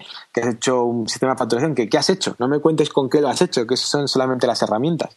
Y aquí no, aquí, joder, te ponen siglas hasta las orejas, vamos. bueno, pues nada, chicos, muchas gracias por, por participar hoy, por contarnos... Eh vuestra experiencia y además por toda la honestidad que habéis invertido en contarla, porque yo creo que, que, bueno, como comentábamos antes, pues muchas de estas cosas no se suelen comentar en, en foros públicos, ni, ni mucho menos decir cifras, ni número de visitas, ni dinero, ni cosas de esas. O sea que muchas gracias por venir aquí, contárnoslo y, y nada, que ha sido un placer. Espero que, como decía al principio, no haya quedado muy negativo, porque yo creo que la idea un poco era también decir, bueno, hombre, esto es complicado, pero, pero es asumible. Y, bueno, vosotros seguís ahí al, al, pie del cañón, en las trincheras, cada uno en la suya y tal. Pero que, pero que realmente muchas gracias por, por eso, por, por invertir vuestro tiempo y, y estar aquí contándonos estas cosas. Bien, pues, pues muchas gracias por haberme invitado y, y si me queréis de nuevo, pues eh, encantado de volver, por supuesto. Bueno, yo, yo confieso que cuando, cuando te dije la invitación, hacía poco que habías publicado una, una cosa en la lista que decía decir que no, y yo me este, este me va a decir que no. Sí, procuro, procuro decir que no. Lo que pasa es que cuando, cuando dan cámaras del metal y te dicen, oye, pues ¿por qué? Venga, así, te dejas liar. y, y, y, bueno, dijo que... Nada, por mi parte, pues despedirme como siempre. Mm, esta vez no hemos hablado de nada excesivamente técnico porque yo creo que no tocaba. No. Y, y yo creo que el que se mete en esto de otra manera está loco. Y aunque digamos cosas muy negativas, lo va a hacer, ¿no? Eh, quieras o no, porque esto es algo que lo que decía David, o, lo llevas por dentro, entre comillas, ¿no? O, o, no lo llevas, ¿no? Entonces, la manía esta también de que todo el mundo tiene que emprender, ¿no? Pues, pues mira, pues todo el mundo a lo mejor eso, o no sirve, o simplemente pues no le motiva, no lo lleva dentro. Y hay gente que se mete en esto y aunque lo vea muy negro, pues, pues lo va a hacer, porque, porque es que no sabe hacer otra cosa. En mi caso, yo qué sé, pues eres torpe y dices, no sé hacer otra cosa, pues hago esto. Ya sabes que trabaja el que no sabe hacer otra cosa, porque yo realmente lo que quiero es ganar dinero sin hacer nada. Eh, por cierto, busco patrocinadores para ese estilo de vida. A ver si alguna vez yo, oye, yo lo suelto. Esa es mi parte de marketing. Y si algún día cuela, pues cuela. Sí, como, como no sea mmm, vieja millonaria. Yo lo suelto. Y si cuela, cuela. Que busca quien dar la herencia, no sé. Soltera, que no sé. Lo que sea, pero yo lo suelto. A ver si cuela. En fin. Que nada, encantado y nos vemos en el siguiente. Muy bien. En el siguiente que me toca a mí, quiero decir. Sí, sí, sí, que, que, que me des uno técnico, ¿eh? que no se te olvide. Sí. A ver si hablamos de ellos ya con ganas, ¿no? ¿O no? Digo tú y yo, tú y yo. Sí, no, bueno, eh, en set, yo creo que, bueno, ahora tendremos que esperar hasta septiembre, octubre que lo presenten oficialmente. Ah, para poder hablar, es verdad, sí, para sí. poder hablar ahora, con, con, Ahora entrarán cosas en la WWDC eh, en, en, NDA y vamos a estar sufriendo unos meses. Eso, bueno, sí, es cierto. Y bueno, nada, la gente que nos escucha, pues nada, que sepáis que, que bueno, que espero que el tema de hoy os haya resultado interesante, que, que tenéis, eh, recordaros que tenéis el, los comentarios en el blog para comentaros, si nos queréis comentar vuestra experiencia, vuestras inquietudes o lo que sea, pues, eh, pues ahí tenéis eh, los comentarios en el blog o, o, mismamente a través de Twitter, pues para, para comentar lo que, lo que queráis, ¿vale? Y nada más, que nos escuchamos en el siguiente We Developers. Venga, un saludo.